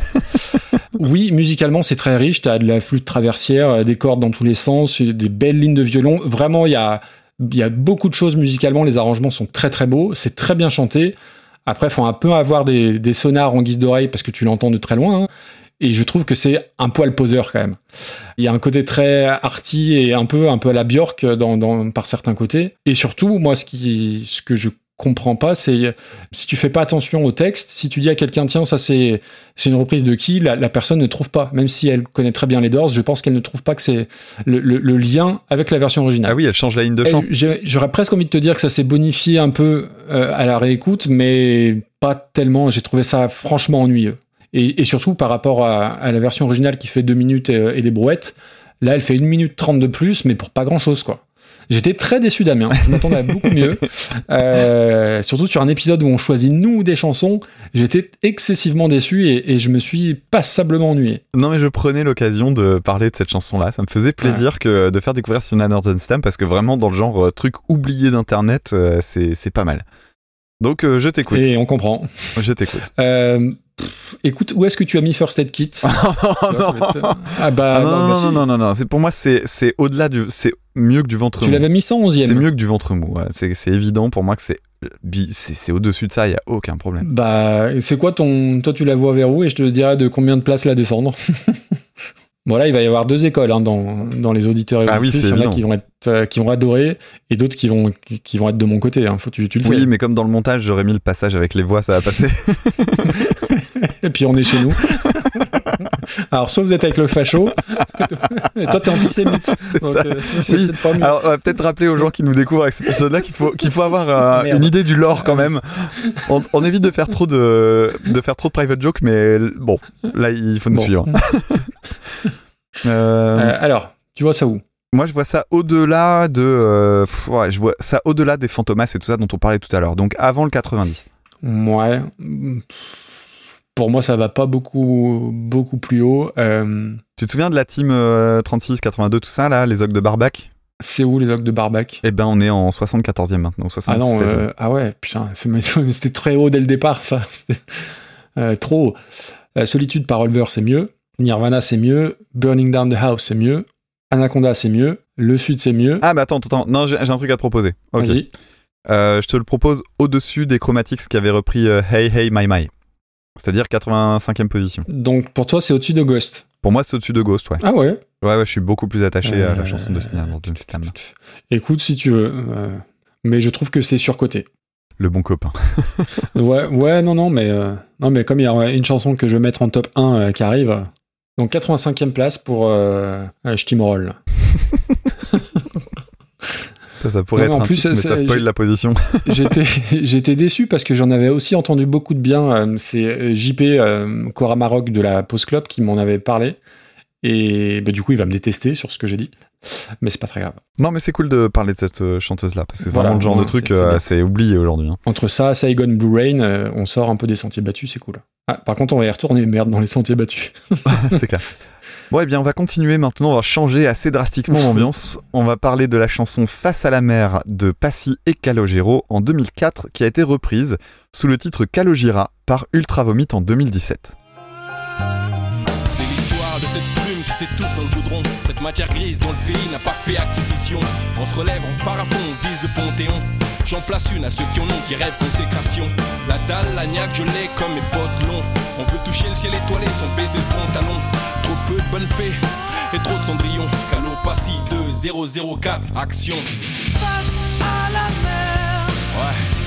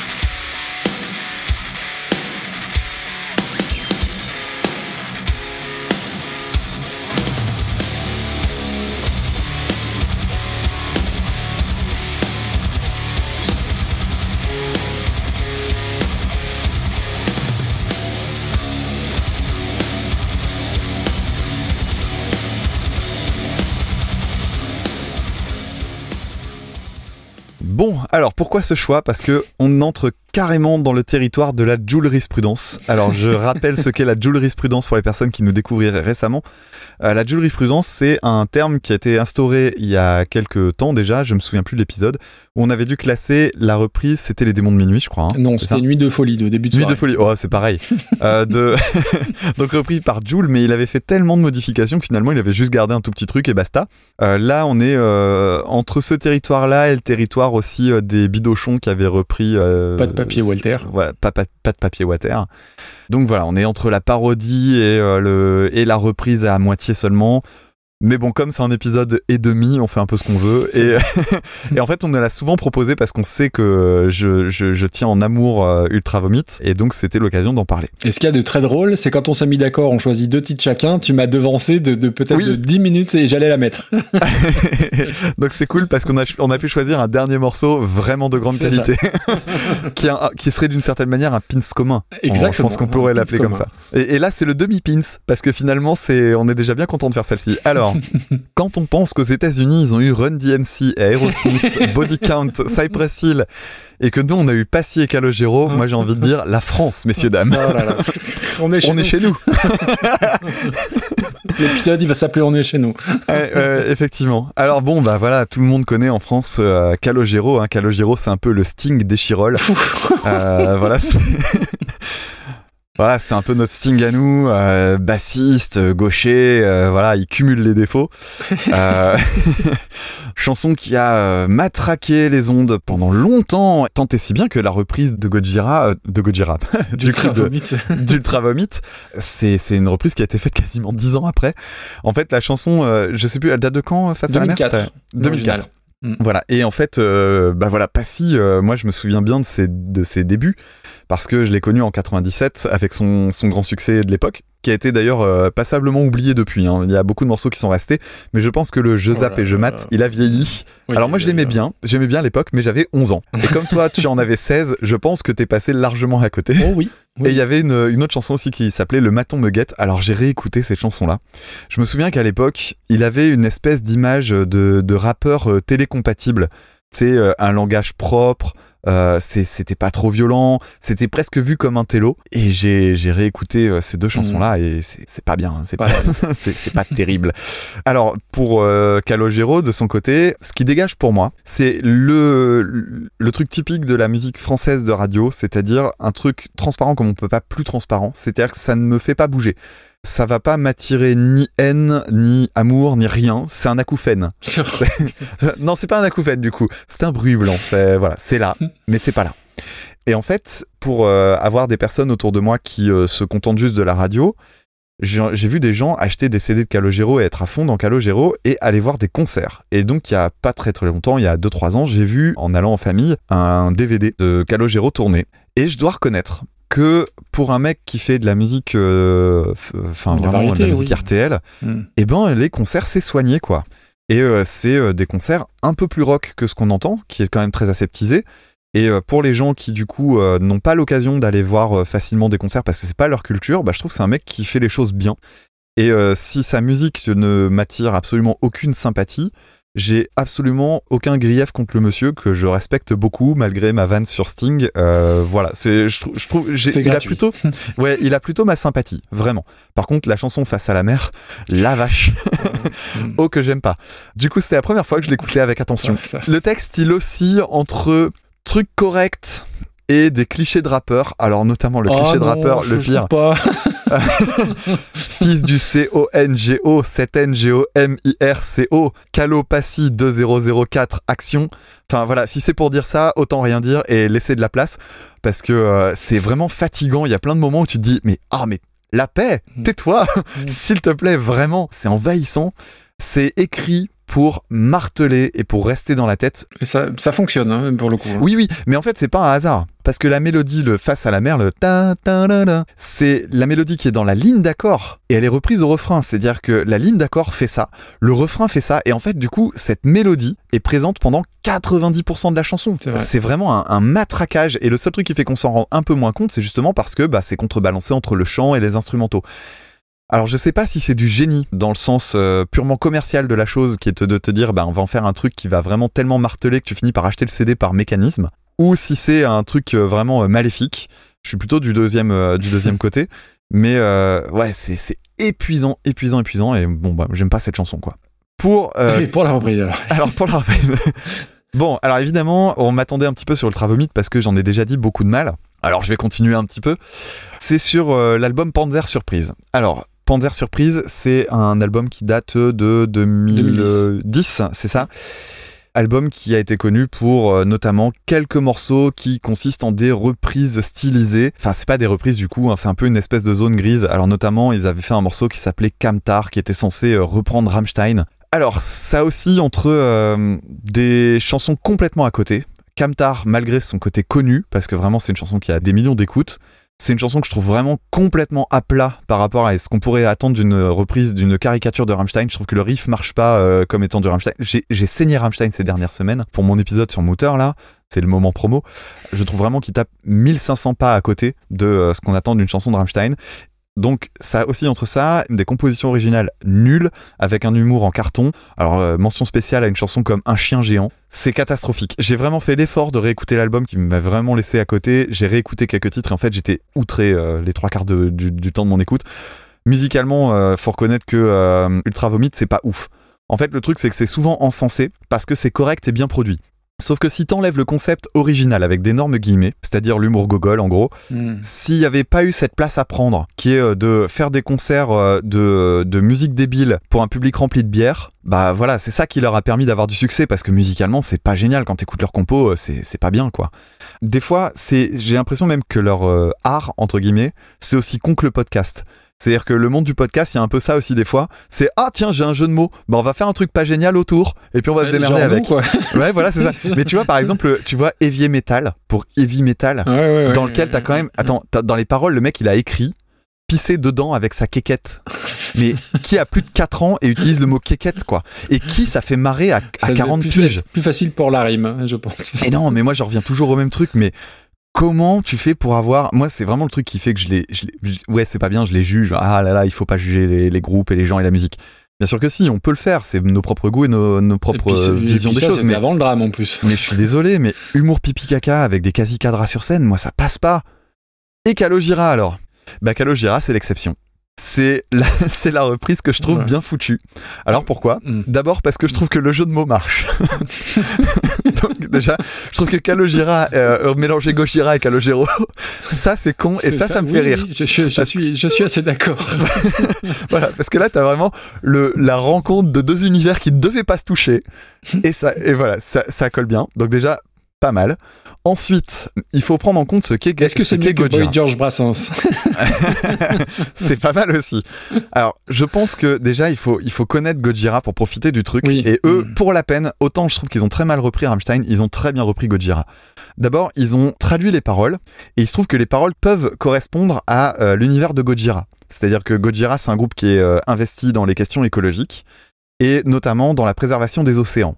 Ils ont fait un morceau qui s'appelle Toxic Garbage Island, qui est sur l'album d'ailleurs euh, d'où est tirée la parodie de ce, ce morceau-là. Et euh, ils ont été soutien euh, à l'association Sea Shepherd. Voilà, c'est vraiment dans l'univers de, de Gojira, faire une chanson sur la mer, c'est vraiment pas déconnant. Ensuite, le riff qu'ils utilisent, c'est-à-dire ce, truc martelé quasiment sur le même accord pendant une grosse partie du titre, en fait, c'est une citation d'un morceau qui s'appelle Vacuity, qui est sur l'album The Way of All Flesh.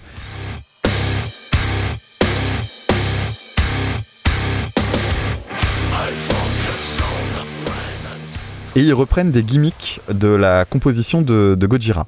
Alors, dans les, ce que j'appelle les gimmicks, c'est euh, utilisation des harmoniques, mélodie sur la, la corde de ré euh, qui est Ouais. harmonisée ensuite. J'aime bien. Ouais. non, mais, si, non, mais pour le coup, si, parce que je me suis un peu intéressé à Gojira ré- Ah, récemment. cool. Donc, je, je- pour le coup, non, non, je. Ah, très bien. C'est pas de la vanne. Bah c'est bien, donc du coup en fait c'est juste que l'harmonisation sur les cordes graves c'est un truc qui est vraiment typique de leur musique. Alors ils auraient pu aller un petit peu plus loin je trouve. C'est d'ailleurs le, défaut tu vois parce qu'on pourrait me dire non mais Kamtar en fait c'est pas si mal fait, regarde ça ressemble à tel ou tel morceau. Oui mais à chaque fois il, il, il loupe le truc qui permet d'aller vraiment dans dans quasiment le mimétisme. Alors ils auraient pu aller plus loin dans le cas de Gojira, il y a quand même des trucs caractéristique du, jeu du groupe, c'est ce qu'on appelle les rakes, c'est-à-dire un espèce de, grattage de cordes où tu fais remonter ton médiator sur les cordes en laissant ton pouce frotter sur, la tranche en fait. Et du coup t'entends une harmonique et ça fait un bruit euh, vraiment presque bruit de, pistolet laser quoi. Ça c'est vraiment un truc qu'ils utilisent tout le temps et je trouve que là ils, auraient vraiment eu leur place euh, là-dessus. Et pareil la partie de batterie est vraiment pas mal. Après je me demande si c'est pas une limitation technique mais euh, elle est beaucoup plus simple que ce qu'aurait fait euh, Mario Duplantier qui est un excellent Ah, batteur oui, oui, ça, oui, oui. mais il y a quand même des gimmicks qui reviennent. Le, le gimmick de l'utilisation de la cymbale, c'est vraiment c'est du Gojira tout craché. Et en plus de ça, eh ben il y a pas de pipi caca là-dedans. C'est juste un mashup bien fait. Et très étonnamment, eh ben oui, je trouve que c'est une très très bonne euh, jurisprudence. Et puis en plus, ils ont été, euh, la reprise a été adoubée par Gojira qui a dit que c'était un honneur. Enfin, alors après, mais je, je suis moins client de leur phrase. Ils ont dit, je crois, c'est un honneur d'être parodié et re- ou repris par Ultra Vomit. Ouais, en fait, ils auraient pu arrêter avant par Ultra Vomit. C'est ouais, un honneur d'entrer dans la parodie parce que ça te, ça te met dans un niveau de statut, euh, voilà, mais C'est ça. Alors, du coup, moi, je vais, je vais revenir quand même sur, euh, sur Joseph Salvatore Morici, qui est le vrai nom de Calogero. Honnêtement, de tous les Obispo, Pani et compagnie, c'est celui vers le- lequel j'aurais le plus envie de me tourner. Alors, moi, je suis tellement vieux que je l'ai connu à l'époque où il avait des cheveux très longs avec les Charts, son premier groupe. Hmm. Je crois qu'il y avait eu deux, si, il y a deux chansons qui ont eu un peu de succès à l'époque. Alors, je crois que c'est fin des années 80. Donc, euh, Je m'envole et Aime-moi encore qu'on avait en 45 tours. Bon, j'ai réécouté, c'est très très mauvais, mais c'est pas la question. Et t'as dit un peu de bien de, de Calogero, bah je vais, je vais te rejoindre et, alors je vais sortir du, bois, du placard, appelle ça comme tu veux, mais il y a des morceaux que je déteste pas. Alors c'est un gars qui se revendique gros fan de, de Muse, de Paul McCartney, de- des Cure. Alors je compare pas bien évidemment, mais parfois il y a quelques petites incointances avec ces sons-là. Mhm. Et euh, il y, a, il y a certains trucs que je trouve très chouettes. Alors après, euh, au niveau des textes, il y a certains que je trouve chouettes. Bon, en l'occurrence, c'est pas lui qui les écrit, il est juste compositeur. Mais euh, tu vois, la chanson, alors 1987, c'est mon côté nostalgique là qui me fait aimer cette chanson. Mais le portrait, un jour au mauvais endroit, qui racontait les, les violences d'Echirol, j'ai- je trouvais que c'était une très très bonne chanson. Vraiment, ouais, il y a des trucs que, alors, je vais pas écouter spontanément, mais il y a des trucs qui, ouais, qui me parlent un peu chez chez Calogero. Même s'il a aussi quelques, quelques casseroles, hein, la chanson Si seulement je pouvais lui manquer, il a perdu un, un procès pour plagiat Ah oui? d'une d'une chanson qui s'appelle Les chansons d'artistes de Laurent Ferriol. Et euh, j'ai poussé le vice jusqu'à écouter. Et effectivement, alors là, c'est même plus du, du plagiat, là, c'est c'est du papier calque. hein, c'est assez impressionnant. Ah mince. Euh, donc ouais, moi je, je- c'est quelqu'un de talentueux. Alors je- je- j'ai jamais regardé de DVD, donc ça me- quelque part ça me, je suis content que tu me dises euh, que tu me dises ça. Après, je pense que le souci de Calogero, c'est le, le syndrome François Berléand, Cadmerade ou Clovis Cornillac, c'est qu'on les a vus trop partout tout le temps et qu'à un Ouais. moment donné, ça les, ça les dessert. Ah puis il y a certaines chansons euh, en ascenseur. euh, Oui, oui, ça c'est insupportable. Ouais, quoi, je, suis d'accord. Euh, en, ape- en apesanteur plutôt. En En ascenseur. apesanteur, j'ai dit en ascenseur T'as dit en ascenseur. oui. Ouais, c'est pareil. Ça, y a- ça, ça commence par A, ça finit par heure. Et donc, euh, viendons-en à Passy. Donc, du coup, alors je connais, bah, t'as tout dit, hein, moi j'étais trop, trop vieux déjà pour, euh, pour que ça me parle. Donc, sur Wikipédia, j'ai noté qu'il était considéré comme l'un des pères fondateurs du rap français. Et je voudrais savoir si c'est vrai. J'ai un peu peur que ça soit pas vrai. Enfin, j'ai un peu peur que ça soit vrai, sur, enfin, du coup, mais. En fait, son premier album, c'est trop tard. C'est beaucoup trop tard. Par contre, est-ce qu'il a, euh, est-ce qu'il a initié des trucs plus tôt Bah, après, euh, dans ouais, il était dans euh, d'autres formations rien. avec euh, Stomy, Bugs Bunny et, et Doc Gynéco. Ouais, mais c'est, enfin, c'est, tard euh, le. Ah, mais oui, je pense. Après, je suis pas un expert, mais euh, pour moi, c'est un peu du. Passy, c'est un peu du rap euh, TF1. Alors, je connais que euh, les morceaux qui ont marché, euh, enfin, pas, beaucoup en l'occurrence, mais j'ai toujours eu la sensation d'un truc un peu convenu, faussement provoque, et qui faisait pas le figure en face d'NTM ou IAM que je connais un peu plus, mais euh, ouais, je, suis pas, client de, de, Passy. Puis j'ai appris un truc pour l'occasion. Il faisait lui-même certains de ses vidéoclips, et c'est lui qui a euh, réalisé le clip du fantastique morceau de Johnny avec le ministère amer, dont j'ignorais l'existence jusqu'à il y a une semaine. N'allez pas regarder, hein, c'est- vraiment pas bon. La chanson Face à la mer, ouais, bah t'as tout dit, gros tube, gros sabot, plein d'opportunisme. hein. on va prendre un espèce de super groupe de la variété française, côté pop, côté rap, histoire de draguer bien au large. Je, n'aime pas la chanson, même si les, les passages avec les gros riffs de guitare, bah, c'est efficace, et puis voilà, c'est un verre d'oreille, hein, la mélodie, tu l'as dit. Ça vole pas très haut, les ficelles sont très grosses, mais je trouve que c'est pas honteux non plus. Euh, je parle pas du texte, hein, mais euh, il y a bien pire. Après le texte, il y a un truc C'est les chaussettes euh, en amour, c'est un tue l'amour, c'est l'ego trip de dire son nom. Face à la mer, on veut tous grandir. Calopassie, trop jeune pour mourir. Moi, ça marche pas. Oh, c'est- ça me fait sortir du truc déjà que j'étais pas franchement rentré dedans. Euh, bref. Et donc, on en vient à Ultra Vomit. Euh, bon, t'as dit beaucoup de choses, mais je vais en rajouter. Euh, moi, une souris verte façon Greencore, depuis que j'ai plus 5 ans, ça me Ah oui. fait pas franchement rire. Et puis l'humour pipi caca depuis mai 89, ça me fait plus rigoler. Très, ouais, très... Et puis c'est c'est quand même un, enfin, je voudrais comment dire faire un rip à mon algo YouTube parce que j'ai été voir euh, Ultra Vomit en concert, euh, certaines chansons. C'est quand même un groupe qui chante le pipi euh, contre le caca en concert, quoi. C'est-à-dire Eh qu'ils oui. font ils font deux groupes. À gauche c'est le pipi. Enfin euh, bah, rien que de le dire, j'ai- honte de ce que je suis en train de dire. Et c'est une chanson en fait. Je m'en suis rendu compte parce que j'en avais parlé de ça. Moi, je l'ai vécu en concert ce truc-là. Oh là là là je la l'ai vécu gênance. et ça m'avait fait gerber. Ouais. Et en fait, euh, le, je, je- en, ref- en reparcourant les albums, etc., je me suis rendu compte que c'est une chanson en fait. Oui, oui, c'est une chanson, bien sûr que c'est une chanson. Mais Tra. Et en gros, bah, euh, ils font un, un groupe à droite, c'est le pipi, un groupe à gauche, c'est le caca. Enfin, mon dieu. Et enfin, Et il dit, là- et après, quand t'es en, quand t'es en salle, il dit euh, Ah, c'est la fausse sceptique. voilà. Voilà. Voilà, voilà. Euh, donc ça véhicule tous les clichés d'une certaine sphère métal euh, dont certains essayent de se débarrasser un peu. Et puis alors, bon, euh, je rejoins, je, re- je rajoute pas sur tout ce que tu as dit, mais ça, c'était aussi avant le drame. C'est-à-dire que en soi, le groupe, c'était déjà pas ma cam, mais euh, la cerise sur le gâtal, c'est bah, d'aller jouer dans les jardins de l'Elysée, où là, bon... euh, Ah oui, c'est vrai, je- putain, Je, pense qu'ils regrettent un peu. Alors, ils se défendent un peu euh, en disant que ça les a dépassés, euh, qu'ils l'ont pas fait pour la thune, qu'ils l'ont pas fait pour un coup de com, mais pour blaster le président. euh, Ah, sous prétexte qu'ils avaient un autocollant Pôle emploi sur la guitare. Waouh, c'est super subversif, dis donc. Bref, Euh, donc là, ils avaient, ils ont encore plus perdu de- de- d'estime, alors que j'en avais déjà pas beaucoup. Pour revenir sur leur, euh, leur parodie, donc oui, Calogera, le jeu de mots, ça marche. Je trouve que musicalement, ça tient la route. Euh, je pense que c'est des bons musiciens, malgré tout le mal qu'on a pu en dire. Je pense que c'est des bons icos. C'est super bien foutu, c'est ultra carré, c'est bien produit. Et faut reconnaître que, alors, moi, je m'intéresse à Gojira depuis pas très longtemps, donc je suis pas du tout un expert, mais tu même sans connaître parfaitement le groupe, tu reconnais la patte Gojira, c'est assez dingue. Et tous les détails techniques, tu, tu, tu en as parlé, c'est vraiment, vraiment très très bien fait. Après, je pense aussi que c'est plus simple de parodier et d'imiter un groupe que d'être original avec une vraie compo. Ça, ça me semble un peu évident. Mhm. Ça a le bon goût d'être court et je crois que ça dure deux minutes. Par contre, le coup, on entend les mouettes et bim, il y a un coup de fusil. euh, bon, c'était pas forcément obligé. Ça, bon, Je l'avais oublié, quand tu fais une chanson qui s'appelle euh, Le pipi versus le caca, euh, c'est pas très étonnant. Euh, moi, ça, je, je m'en fous de cette chanson. Je, je suis pas, euh, comment dire, agréablement surpris comme t'as pu l'être. Je suis pas catastrophé non plus, mais pff, je m'en fous. Voilà. Ok. ok.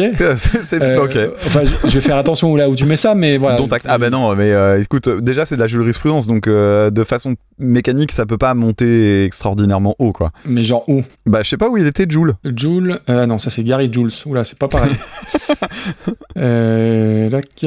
Ah bah attends, attends, non, attends, dans- on va Christmas. rester, on va rester dans l'ambiance maritime, on va aller à Brest. Bah, c'est trop ça. C'est 192. Attends, euh, Ah Nolwenn oui, Leroy, non, oui, euh, je, je pensais à la version originale. J'avais oublié le. Non, non. J'avais oublié Nolwenn. Euh, eh ben, c'est 236e. Mais tu vois, t'as euh, Désenchanté de Misanthrope et tout ça. Pour moi, c'est mieux que ça quand même. Oui, oui, je peux comprendre. Ouais, euh, c'est où ça, désenchanté? Tu vois, par exemple, euh, quand je regarde euh, Placebo qui reprend Where is My Mind, Oui, oui, c'est oui, du degré zéro. Là, au moins, je trouve qu'il y, a un- il y a un petit truc intelligent dans comment ça a été fait. Mais par contre, tu vois, Hexagone euh, par Nicolas Sirkis, je dis pas que Ah. c'était formidable, hein, mais euh, il y avait, euh, il y Touche avait un petit truc. quoi. Ah, mais regarde ce qu'il y a pas loin. Regarde ce qu'il y a pas loin. hein. Regarde ce qu'il y a deux places en dessous. Est-ce que Ah bah oui. Calogera, Bah c'est mieux ou moins bien que Holyphone Ah, écoute, on, on va mettre l'iPhone au-dessus. Allez, allez, pour le geste. Alors oui, on va expliquer quand même pour les personnes qui ne nous suivent pas sur les différents réseaux où on se trouve. On a euh, l'auditeur qui nous avait envoyé la chanson euh, de Holyphone, donc c'est euh, Léo Bibi qui fait un podcast lui aussi qui s'appelle Dark Side of the Prog et donc il nous avait proposé la chanson de Holyphone et en fait on l'avait tellement désingué alors que c'est sa chanson préférée qu'il nous en reparle souvent et nous aussi. Oui. euh, Donc, Et on va du coup, on a même cadeau. inventé un, un terme. Hein, Oui. Holyphoniser quelqu'un, ça veut dire le détruire. Voilà. c'est ça. Si vous voyez le terme holyphonisé sur Twitter, c'est ça que ça veut dire. C'est normal. C'est quand vous nous envoyez votre chanson préférée et qu'on la déglingue.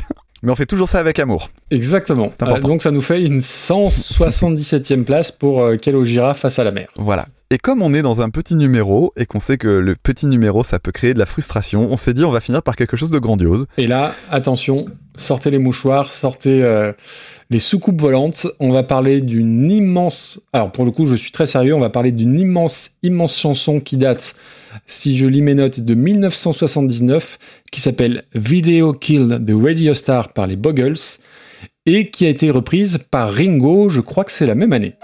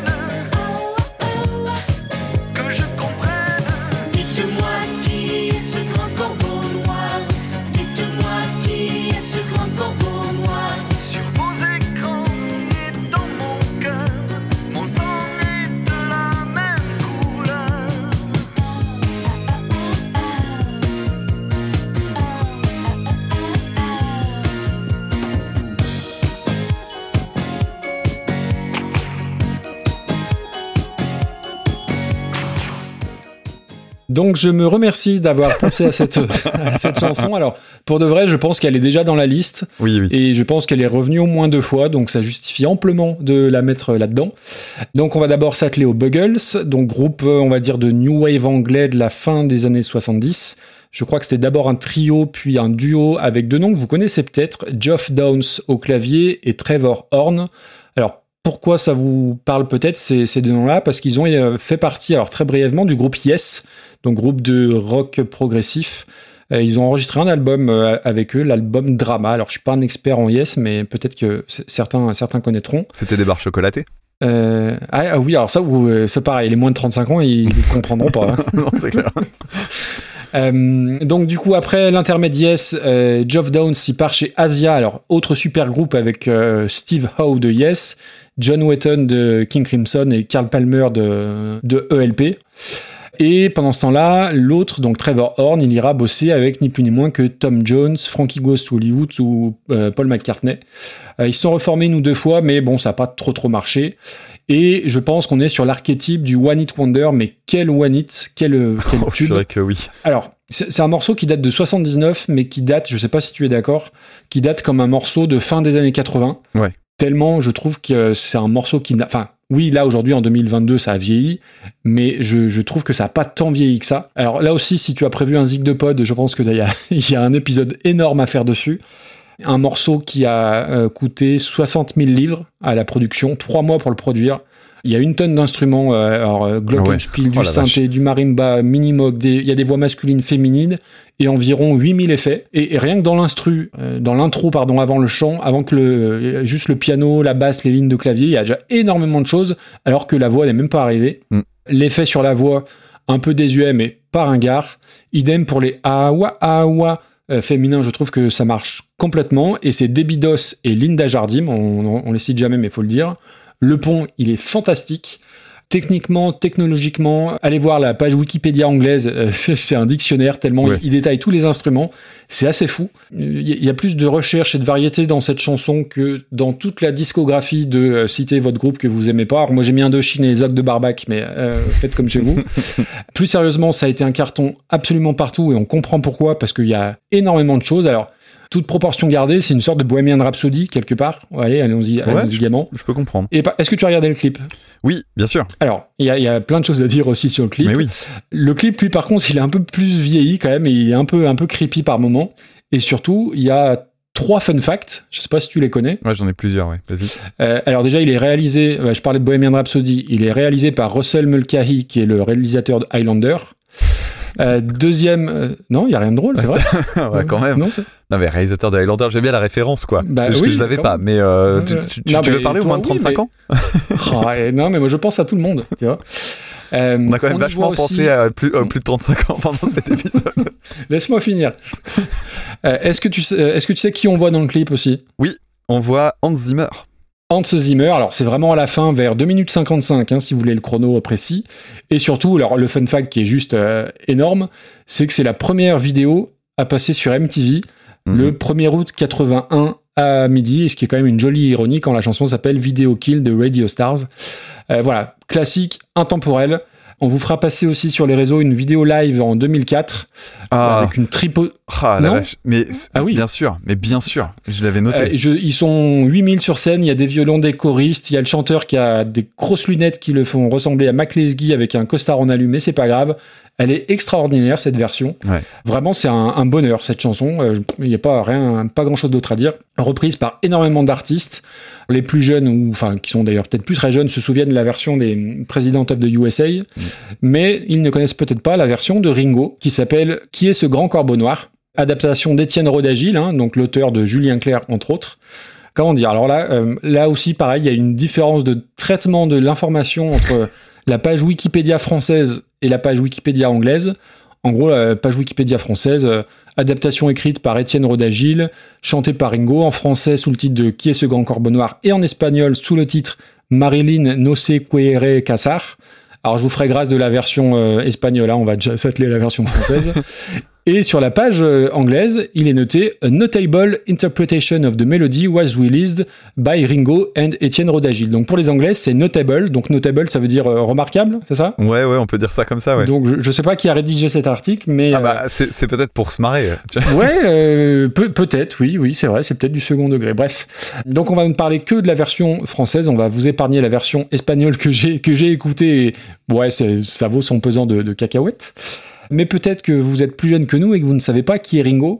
Ringo, c'était Monsieur Chalat, donc qui a un vrai nom euh, qui fleure bon le blaze de troisième ligne au stade Toulousain, puisqu'il s'appelle Guy Bile. Mhm. Et son premier pseudo, c'était Ringo Willy Cat. Donc ça, ça m'a fait marrer. C'est ça. Je connais très peu de choses sur Ringo à part un truc dont je vais parler ensuite. Euh, il a fait des chansons. Alors une chanson qui s'appelle un- euh, Je lis Wikipédia. Il y eut ensuite une bague, un collier et une heure. Une nuit en 1973 et la chanson Tentation, entre parenthèses, un instrumental réalisé avec sa propre voix. Donc tu penses bien que j'ai été Oh. écouter ce truc-là. Merde, j'ai raté ça. Et on est entre le, le- alors il y a des instruments, mais là il, il fait euh, bah, il fait entre John Scatman et un chat en phase terminale euh, qui se serait coincé le zizi dans une braguette ou une quéquette dans une braguette pour reprendre les, Bah oui. ultra vomites. Soyons précis. Très dommage, elle est que sur YouTube la tentation. Euh, donc bon, allez allez faire un tour. Et donc Mais d'ailleurs, celle-là aussi, hein. euh, D'ailleurs, celle-là aussi, et comme on fait ce qu'on veut aujourd'hui, c'est des, des chansons que vous trouvez pas forcément toutes sur Spotify. Et puis Ringo, pour toi comme pour moi, c'est Daniel Gilbert. Et oui. Euh, donc, euh, alors pour les plus jeunes, parce que là, euh, Daniel Gilbert, ça parle vraiment aux au plus de 38, 40. Ah oui, parce que même moi, c'était déjà terminé hein, depuis longtemps. Par contre, je connais la vidéo parce que il y avait, c'est passé dans tous les Ah, bêtisiers. c'est passé dans tous les gamin. bêtisiers. Il chante une chanson. Alors, je- j'ai pas le nom de la chanson, mais donc sur Midi Première en direct avec Daniel Gilbert. Au moment où il commence à chanter sa, sa chanson, qui est un peu pourrave, hein, faut être clair, il y a un manifestant avec des gros cheveux et un peu anarchiste qui se déboule en plein playback avec une banderole. Et Ringo, il le prend, il, le- il le balance par terre. Et ce qu'il y a de dingue, c'est une coïncidence, Ouais. hein, mais juste à ce moment-là, les paroles, c'est je ne, Je me- ne me je ne me battrai pas. Quel génie. C'est Et- c'est fantastique. Et tu sais ce qui est écrit sur la banderole? Euh, J'ai juste vu le logo anarchiste, mais Ah, c'est génial. Sur la banderole, il y a écrit télévision, boîte à con. Mais voilà, tout est Donc voilà, moi Ringo, tu me dis Ringo, c'est avant tout cette vidéo-là. Et je crois que pour beaucoup, après, il a fait d'autres titres euh, dans les années 70, mais euh, il a surfé pas mal sur sa reprise de, de- des Buggles. Donc on en vient à sa, version. Alors, il y a deux oiseaux importants dans la chanson française. Il y a l'aigle noir de Barbara et le corbeau noir de Ringo, incontestablement. N'allez pas sur euh, Spodeezer, hein, parce que il y a une version qui est, qui est mais c'est un remix qui est, qui est pas bon. Euh, Ah bah oui. euh, donc rien à voir. Donc vous allez sur YouTube, vous regardez le alors le clip, c'est pas le clip, c'est une vraie Une prestation, live. télé, ouais. Euh, on est dans le Giga Music Universe, il n'y a pas de doute. Oui, alors Euh, attends, attends, petite parenthèse. Je, Oui. je- je lance un appel. Vas-y. Appel au harcèlement massif pour Giga Music. Alors, le podcast Giga Music, il faut absolument que vous les, que vous les relanciez à fond. Il faut qu'ils fassent un épisode entier dédié à Ringo. Et pas que sur Oui. cette chanson-là, ils vont forcément passer beaucoup de temps dessus. Mais la vache, quand tu cherches des trucs sur Ringo, je vous Oh, en donnerai punaise. quelques-uns. Oh la vache, qu'est-ce qu'il y a de quoi faire un beau, un bel épisode. Ça peut être divin. Je pense qu'ils ils peuvent atteindre leur paroxysme avec ça. On est bien d'accord. Je sais que c'est pas super clip battle, mais il faut regarder cette espèce de clip live. Alors c'est pas du playback, hein, c'est du vrai. Alors, bon, déjà, il y a la coiffure de Playmobil, le costard blanc matelassé, épaulettes pas de def, et surtout son fabuleux jeu de guitare où il s'excite sur une guitare alors qu'il y a que du clavier, hein, en fait. Il n'y a pas un début de guitare. Il y en a en plus dans la chanson des Buggles derrière. Oui, Mais, oui, mais mais- pas là. mais là, il n'y a, pas- a un gramme de guitare. Et le mec Balek, il, il est à fond. Il a inventé l'air guitare, je pense, peut-être, potentiellement. Avec la guitare, par contre. Avec la guitare. Et oui, conceptuel. donc c'est un concept. hein. Et puis surtout, il a un playback de la, bah, de la planète Mars, littéralement. Et puis, il faut quand même, euh, Étienne Rodagil, c'est quand même pas n'importe qui, il faut qu'on s'arrête sur les paroles. Il y a un vrai côté Space Oddity de Bowie, Ah, mais complètement. le talent en moins. Alors, je vais juste vous, je vais essayer de chanter euh, le- euh, les deux premières, les trois premières phrases. tu, veux que je Attends, que je t'accom- tu veux que je t'accompagne à la flûte?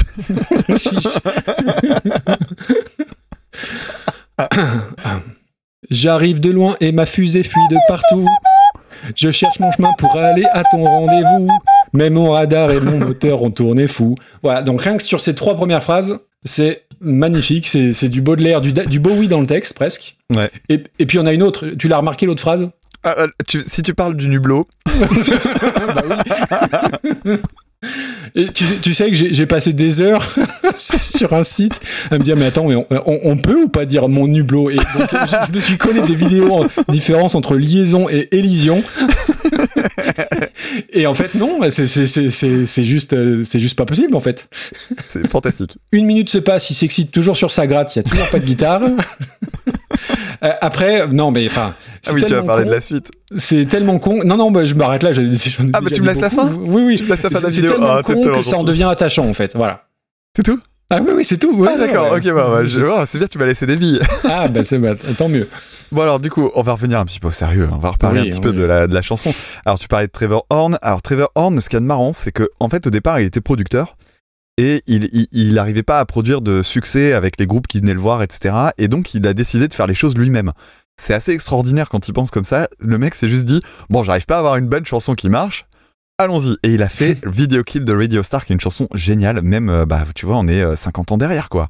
Enfin, non, pas 50 ans. J'ai du mal avec les maths. Rappelle-moi ton métier. On est 40 ans après. Euh, non, non, mais vraiment, c'est une chanson que, que j'adore. Et quand je l'ai réécoutée, euh, au début, je me disais, ouais, je la connais par cœur. Et en fait, c'est un vrai bonheur à réécouter. ouais. Et, et le pire, c'est ça, c'est que clairement, c'est une chanson de producteur. On en avait parlé quand on avait parlé de Toxic. Où euh, Mhm. Toxic, c'est la chanson que t'aimes bien, et puis quand tu te penches vraiment dessus, tu ne peux que l'aimer plus. Et celle-là, c'est vraiment ça. Quand tu écoutes le nombre de détails qu'il y a dedans, c'est incroyable.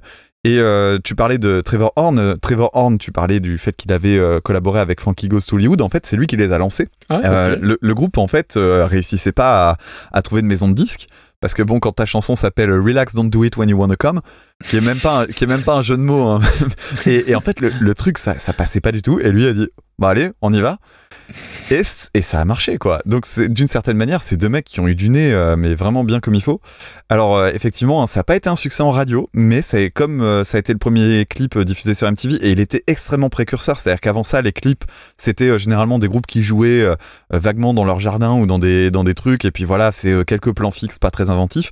Là, t'as des éléments narratifs, etc. T'as des décors, des effets de montage. Il y a notamment un, un moment, j'étais obligé de le repasser en arrière. Il y a un cut sur le synthé qui est vraiment bien foutu. La caméra zoom sur les mains du, du claviériste, et en fait, euh, elle dézoome, et au moment où elle dézoome, bah, ça a changé de plan. C'est vraiment bien foutu. Donc euh, voilà, gros succès euh, suite au clip. Euh, les gens qui demandent dans les magasins de donner la chanson qui dans lequel le clip c'est machin machin, et donc les gars ils ressortent les CD des tiroirs parce qu'en fait ils se Mhm. vendaient pas. Et moi je trouve que c'est une chanson qui est vraiment musicalement extrêmement pro- extrêmement généreuse. Alors il y a un truc quand même, j'ai pas trouvé de source, donc c'est vraiment quelque chose que j'ai entendu moi et je vous invite à le faire. Mais il y a plein de détails et notamment il y en a un à un moment donné dans la mélodie de guitare derrière, il, ça cite. euh, je sais- alors comme je pense que c'est un thème traditionnel, mais il y a clairement la mélodie de la bamba. Donc euh, jetez une oreille et concentrez-vous sur la guitare. Il y a un moment où on entend ça. La ligne de basse qui est en béton armé, vraiment le groove qui est incroyable. Et tu parlais de la version de 2004 où on le voit le mec jouer avec la basse remontée sous les aisselles. C'est ça, il a aucun charisme et il ressemble à rien, mais Et, et en même temps, ça lui en donne énormément. C'est le vrai, mec, c'est un raison. monsieur tout le monde. Et, et en fait, quand tu écoutes sa ligne de basse, il a un groove hallucinant. Alors que le mec, il joue ça, mais sans aucun effort. Mm. C'est bon. En même temps, il y a eu une chanson à jouer sur toute sa carrière, il peut la maîtriser. Mais euh, mais vraiment, c'est euh, c'est vraiment euh, trop trop bien et c'est une vraie prise live, vraiment directe et tout. C'est magnifique. Oui, la version de complètement. 2004, c'est un bijou d'internet. Faut faut absolument aller regarder ça. C'est, ça a été la, la petite claque qui m'a fait du bien là ces derniers temps, vraiment un vrai bonheur. Donc je suis très content que t'en aies parlé, je suis très content Cool. que tu l'aies vu. Bon alors Ringo, bon Ringo m'a envoyé sur, euh, c'est, presque ce qu'on pourrait appeler le darknet, le dark web, euh, le- parce que je me suis fait tous les sites, hein, les galas, les Paris Match, les VSD, j'ai fait toute la poubelle du net. Euh, j'ai, voilà, j'ai trouvé des trucs sur Closer, j'ai même trouvé un truc sur l'émission de Morandini. Donc autant te dire que je suis allé vraiment faire euh, les chiottes de la, d'internet quoi. Alors, il est connu effectivement pour son mariage avec Sheila et pas uniquement parce qu'il a contribué à la chanson euh, Les gondoles à Venise. Oui, c'est lui qu'on entend dessus. Mm. Et l'autre chose qui fait qu'il est encore un petit peu connu, bah, c'est parce qu'il y a eu de l'embrouille avec Sheila. Et il est connu pour les carnets mondains parce que euh, Sheila et lui ont eu un enfant. Cet enfant est mort, il s'est Oui. suicidé il y a quelques années. Et, euh, et en fait, euh, il s'est suicidé notamment parce que Ringo, à partir de ses 6 ans, il l'a plus vu quelques coups de fil de temps en temps, etc. Et en fait, ce, ce gars-là, il a très très mal vécu la célébrité de ses parents, le déni de son père, etc. Et donc, il a fini par se buter. Et Sheila a fait euh, également, elle a écrit un bouquin dans lequel elle s'en prend à lui. Lui-même avait écrit un bouquin sur ses parents. Enfin bref, c'est vraiment un, un souk pas possible. Et, euh, et, et voilà, c'est en fait, c'est une histoire vraiment triste. hein. Ah oui, oui, c'est oui, c'est scabreux. oui. Bon, après, euh, si vous voulez vous faire un peu les choses de façon un peu plus triviale, physiquement, tu as parlé de, sa- de son accoutrement, donc vous avez déjà une bonne idée du truc. Maintenant, il faut imaginer, c'est l'idole macho des années 70. Alors, tu parlais de la coupe de cheveux Playmobil. faut imaginer la coupe de cheveux Playmobil mise sur une espèce de, de Mike Brandt low cost, un mélange qui est en même temps, en plus, un mélange entre Jean-Pierre Castaldi et Patrick Balkany. C'est assez Ah, ouf. alors Balkany, j'ai lu dans un commentaire YouTube qui faisait allusion et j'ai fait mais oui, c'est Balkany jeune. Et sauf que C'est quand tu regardes au niveau de la carrure, moi quand j'étais gamin, je le confondais avec, avec Jean-Pierre Castaldi. Donc du coup, j'ai vu ça, je fais mais, mais carrément, mais tellement. Il a, il a, il a la carrure de, Bal- de, de Castaldi, la tronche de Balkany. Bref, donc euh, ouais, il a- tu, tu parlais des paroles, mais c'est ouf. Alors en fait, le truc c'est que il a essayé de faire une traduction qui est entre l'inspiration d'une phrase qui reprend vaguement, parce qu'au début, oui, effectivement, il y a un côté SF et tout ça, donc il brode autour et il écrit, n'importe quoi, euh, Rodagile. Et puis après, il va faire, euh, donc ça c'est son côté euh, gros bullshit SF. Et puis à côté, bah, il va faire cette fameuse phrase du euh, Mais dites-moi qui est ce grand corbeau noir Alors il s'est défendu en évoquant une référence à Edgar Allan Poe et tout ça. En fait, c'est beaucoup plus en fait, c'est beaucoup plus prosaïque que ça. hein. Quand tu regardes comment ça marche, il a juste fait de la traduction phonétique. Alors, je sais pas si tu connais, il y, a un- y a un jeu qui s'appelle You Don't Know Jack. Tu connais pas ça? Non. C'est un, jeu, euh, c'est sur ordi, c'est une espèce de quiz complètement allumé. C'est très Alain Chabat dans l'idée, c'est vraiment marrant. Et, euh, et ils ont une l'épreuve finale, je crois que c'est l'épreuve finale, c'est des expressions qui, sont données qu'avec les voyelles et tu dois deviner ce qu'il dit. Et donc là, c'est vraiment ça, c'est la traduction phonétique. T'as euh, Video Kill de Radio Star, ça donne euh, I-E-A, I, I-E et O-O-A. Et donc, du coup, tu, tu cherches un truc. Donc, ça aurait pu être file-moi 10 éclats de chocolat noir, écris-moi écris vite et passe-moi à boire. Yves m'a dit que j'étais un tocard. Ça peut être n'importe quoi. Le mec, il a juste dit, je vais faire ça. Donc, c'est devenu, mec, dites-moi qui est de grand corbeau c'est pas ça qui me, Magique. qui me gêne le plus. Moi, c'est Mais- changer de chaîne. mais mais c'est incroyable. Que je Mais y a rien qui va. Et, et tu parlais de la version espagnole. Marilyn no se quiere casar, ça veut dire Marilyn ne veut pas se marier. Et le reste du texte, c'est aussi un truc de SF. Et à ce moment-là, il y a ça. Donc pareil, il a rejoué à euh, bon, on va mettre les voyelles et ça a donné Marilyn no se quiere casar. Incroyable. Alors, tu parlais de la vidéo à la télé. Oui. Euh, faut savoir qu'il y a une deuxième version où tu le vois chanter dans- toujours dans la même tenue et en bastonnant exactement de la même manière sa guitare sur l'aérodrome de Toulouse. Alors tu sais pas pourquoi, il est au milieu des avions. C'est- C'est assez génial à regarder. Donc et le pire c'est que dans le plan, dans le fond, dans le fond, tu vois des techniciens, des trucs. Tu te dis qu'est-ce que c'est que ce bordel? Ça n'a aucun sens. Et la vidéo. Reparlons de la vidéo. Parce que tu n'as parlé que la moitié de la vidéo. Parce que moi je me souvenais de ça. Je me souvenais de euh, lui qui bastonne sa guitare. Et j'avais, je crois que j'avais jamais regardé la vidéo en entier. Alors que bordel, il faut la regarder en entier. Parce qu'une fois qu'on est, une fois qu'on s'est remis de ses émotions, du costume, de la guitare, de la traduction approximative, arrive la suite. Donc ça, ça se passait sur le plateau de, de Stéphane Collaro. Alors pour les plus jeunes, euh, Ah, bah, Stéphane oui. Collaro, ça vous dira rien. Oui, oui, ça, je vois un- la suite, oui, d'accord. Voilà. Et en fait, hein, dans le fond, alors c'est déjà aucun rapport avec les paroles, évidemment. Bon, déjà, faut trouver, faudrait trouver un rapport avec les corbeaux et l'espace. Il y en a pas, donc ils ont mis un jardin d'enfants. Voilà, Comme ça, Voilà. ils ont pris le milieu. donc, donc, du coup, voilà, il est dans un jardin d'enfants et derrière, il y a un, il y a un paravent. Pendant toute la chanson, voilà, il y a ce paravent derrière lui. Tu dis un paravent au milieu d'un jardin d'enfants et lui qui bastonne sa Fender, ça n'a aucun sens. Et le paravent tombe et derrière, il y a Stéphane Collaro en caleçon qui est en Euh. train de, de tenir son pantalon. Et là, qui fait genre, oh là là, je suis en caleçon. Et t'as une, dame qui arrive, et qui est un peu grimée en vieille femme, tu sais, et qui commence à le courser, comme si elle était attirée, par le mec en slip, quoi. Et là, il commence à courir autour du plateau, passer devant Ringo, qui continue son playback ou sa chanson, mais Rien à foutre. Mais rien à foutre, c'est incroyable. Et là, on se dit, c'est bon, c'est fini, quoi. Et non, parce que dites-moi qui ce grand corbeau noir, bah, il faut des corbeaux. Et là arrivent trois personnages avec une espèce de, de grande cape noire et un bec en carton. c'est magique. Et ils arrivent et on se met au fond du truc. Il y en a même un qui monte en haut du toboggan, parce que c'est un jardin d'enfants, donc il y a un toboggan. Et là, ils battent des bras pour faire les, les corbeaux. Et il finit par descendre du toboggan. Enfin bref, je crois que c'est La surréaliste. c'est télé française du début des années 80, c'est euh, on fait n'importe quoi et C'est voilà. c'est surréaliste, c'est du niveau de téléchat. Tu sais pas comment réagir, c'est du malaise, tu sais pas si tu dois avoir peur, te marrer. C'est wow, c'est Il y a beaucoup acrobatique. d'informations en une seule vidéo. Ouais. Alors, maintenant il va falloir parler classement. Ouais, alors, euh, c'est jamais évident de, de, de, de- classer des trucs comme ça. Pour moi, ça n'a pas le sel d'un collectif métissé ou d'un Furious Zoo. Je me dois d'être honnête. Par contre, Euh, moi je trouve quand même que le lore autour de cette, autour de cette chanson est tellement extraordinaire, c'est Oui, oui, tellement oui, une boîte de Pandore qu'il faut trouver une certaine façon de le valoriser, si tu vois ce que je veux dire. Tu mettrais ça où, toi? Valoriser, il y a des places qui. Voilà. Euh, pour pas, on peut pas mettre tout et n'importe quoi. euh. Le valoriser, pour moi, c'est faire en sorte qu'on l'entende à chaque épisode. Ah, donc c'est top 5. Euh, alors, à qui on va virer? Bah, ça ferait sortir Ellie Bruna. Maintenant, Oh. la question c'est. Ah oui, avec ses pénis partout. Euh, oui, alors après, euh, soyons honnêtes, c'est peut-être, euh, d'ailleurs il est logique qu'elle soit à cette place-là, c'est la moins honteuse des cinq, hormis cette histoire de pénis. Tu vois ce que je veux dire? Bah, moi je crois que je l'aurais mise en dessous de trio quand même. En dessous de trio, ok. Euh, Histoire de lui donner un peu de marge, tu sais. Elle va avoir un petit peu de temps. Elle va avoir un petit peu de temps dans son Wars 5, on va pouvoir l'écouter un petit peu. Je regarde les... je suis sur le tableau Excel sur le- l'onglet épisode remis. Je vais voir s'il y avait de la, la concurrence pour le prochain.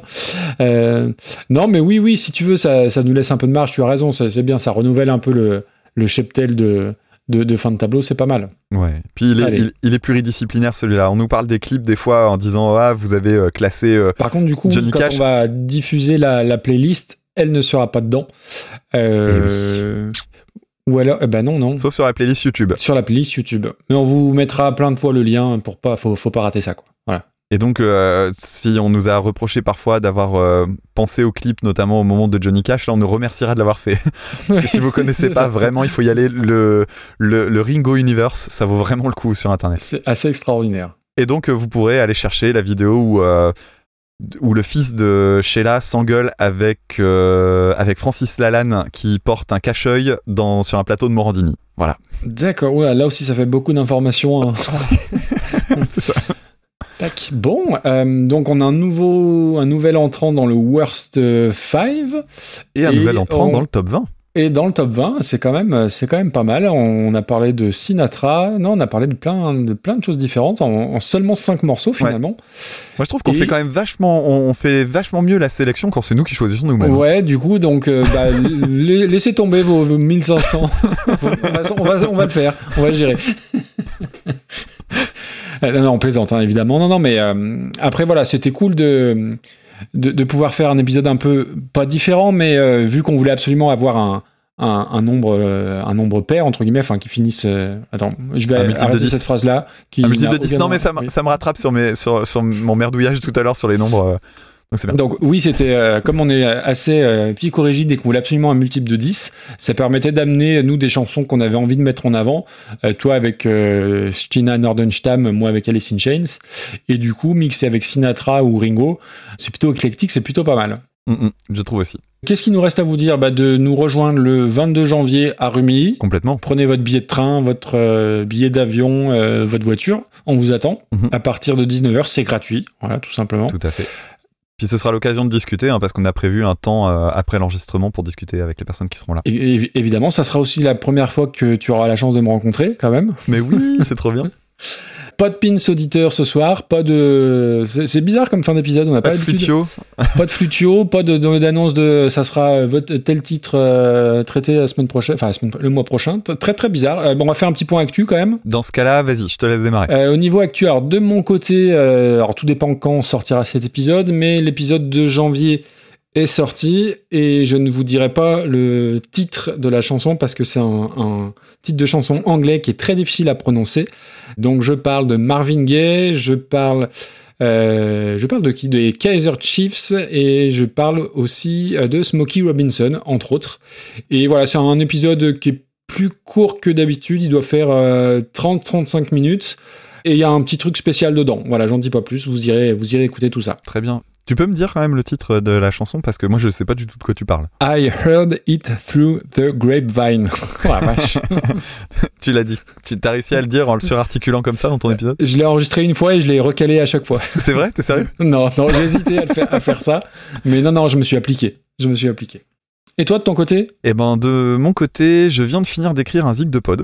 Donc euh, il va sortir. euh, alors je suis très embêté pour la sortie parce que j'ai pas envie de noyer le flux. Et comme on va avoir cet épisode qui va sortir assez vite, plus l'épisode de Rumilly, je sais pas si je vais l'intercaler ou si je vais le mettre après l'épisode de Rumilly, on verra bien. Surtout que je l'ai pas encore enregistré, mais c'est assez velu. J'ai fait donc un zig de pod euh, dédié aux personnes qui euh, donnent sur le Tipeee euh, de, d'écoute ça, parce que ça fait euh, une bonne année que j'ai un peu laissé ça de côté. Or, c'est, quand même des gens que je veux remercier d'une certaine manière. Donc j'ai fait un zig de pod et je me suis pas foutu de leur gueule. C'est un zig de pod dans lequel il y aura 5 morceaux et non pas 4 parce que j'ai 5 personnes qui, euh, donnaient qui donnent vraiment régulièrement et tout ça, donc il fallait que je leur fasse honneur. Et ensuite, euh, j'ai également euh, poursuivi donc euh, mon nouveau podcast. Je sais plus si j'en avais parlé au. Je crois qu'il allait, il allait sortir au moment où on avait discuté. Donc j'ai sorti un nouveau podcast qui s'appelle Change de disque, qui est en fait un, podcast de promotion de petits artistes que je découvre via une plateforme. Alors je vous explique tout ça en détail dans l'épisode 0. Et voilà, donc j'ai fait euh, deux épisodes dans lesquels je fais découvrir cinq morceaux. Euh, le principe est assez simple, donc c'est des morceaux qu'a priori vous aurez j'entends- vraiment pas entendu ailleurs parce que c'est vraiment des, morceaux très très très confidentiels. Et en fait, euh, l'idée c'est euh, je présente euh, l'artiste euh, très succinctement et je dis ce que moi j'ai aimé dans le morceau en passant à peu près une minute à une minute trente. euh, pendant que je parle, je laisse le morceau en fond.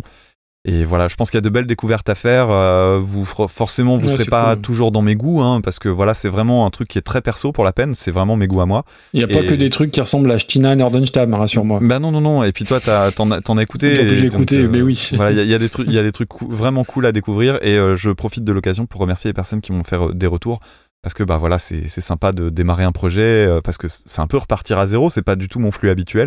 Donc il y a plein de gens qui sont pas au courant et c'est marrant de repartir euh, comme ça. C'est c'est sympa. Donc voilà, ça c'est les deux trucs euh, actuels. Et puis évidemment, bah j'attends avec impatience le 22. Eh oui, on y est presque, ça se rapproche. Ouais, c'est clair. On va faire gaffe au Covid et tout et tout. Et- Exactement, oui, oui, moi je, je- je veux- bien l'avoir, mais à partir du, à partir du, du 1er février. Ah, je t'avoue que j'espérais le choper cette semaine pour être tranquille. Ah, euh, genre, allez hop, tout, comme ça c'est bon, c'est réglé. Euh, on a tout dit, on a fait le tour On a tout bon dit, c'est pas mal, c'est pas mal. Eh ben merci à toi Damien, c'était c'était un grand moment, euh, c'était très chouette comme d'habitude, et on se dit rendez-vous très vite. À très bientôt. Ciao. Salut, salut.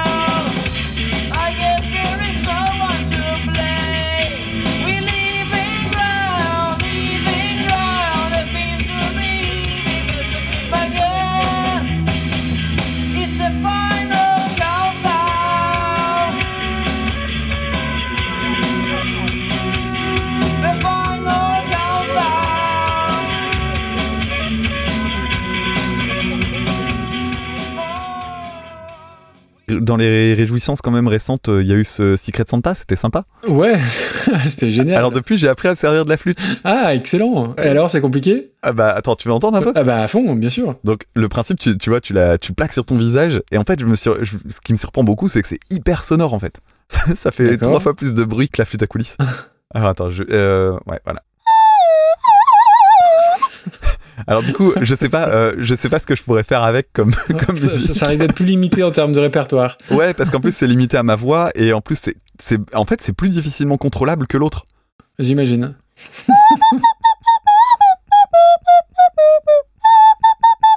Gala. Ouais, pas mal. Ouais, c'est bon, j'ai. Donc tu vois, je- mais je peux m'amuser avec ce truc-là. Donc maintenant, je pense qu'on m'a offert l'instrument de l'enfer par définition. C'est ça. C'est vraiment le ça y truc. ressemble. Merci Cabane au Canada. Euh, et donc, euh, non, on est chez nous, je parle du podcast. Si vous voulez un, un bon truc de piano blast, si vous voulez un bon truc de piano blast, si vous voulez un bon truc de piano blast, putain, j'y arrive pas à quatrième fois. Ghetto Blaster, Euh. Ghetto Blaster. Et si vous voulez un bon truc de piano bastringue, je retiens juste que t'as trouvé que c'était snob. C'est juste la critique que j'ai entendue euh, sur moi pendant des années. Ah, bah, là, tu vois, tu vois, j'ai bon. On a euh, l'auditeur qui nous avait envoyé la chanson euh, de Holyphone, donc c'est euh, Léo Bibi qui fait un podcast lui aussi. Donc c'est. alors j'ai oublié le nom, tu peux le redonner Dark Side of the Prog. Qui fait un podcast lui aussi qui s'appelle Dark Side of the. Frog. On va le laisser en bloopers pour lui. Je suis désolé. Non, mais je- c'est la fin de la journée. Ah putain. Tu devrais faire de la politique, hein. Je te le dis. Ah, j'y pense, j'y pense. Qui fait un podcast, qui fait un podcast lui aussi qui s'appelle. Arrête, je vais pas réussir à le faire. Après, je vais galérer au montage. Je me souviens les prairies bordées de cactus. Je vais pas trembler devant ce pantin, ce minus. Je vais l'attraper, lui et son chapeau, les faire tourner comme un soleil. Ce soir, la femme du torero dormira sur ses deux oreilles. Est-ce que ce monde est sérieux Comme ça peut faire du bien. J'ai prié pour que tout s'arrête. Andalousie, je me souviens. Je les entends rire comme je râle. Je les vois danser comme je succombe. Je pensais pas qu'on puisse autant s'amuser autour d'une tombe. Est-ce que ce monde est sérieux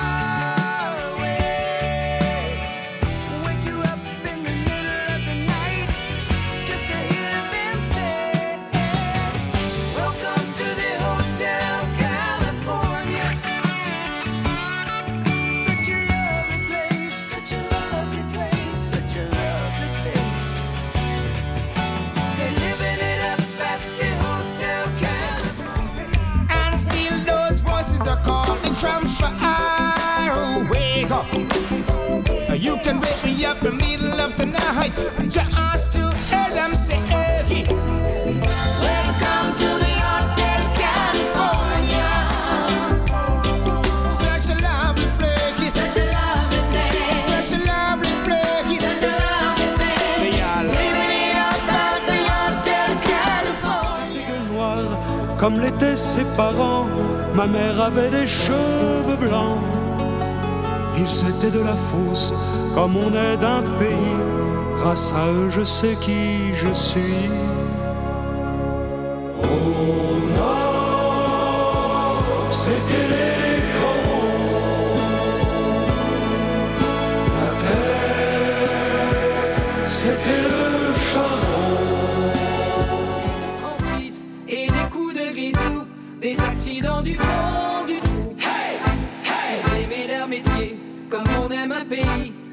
Mais que que...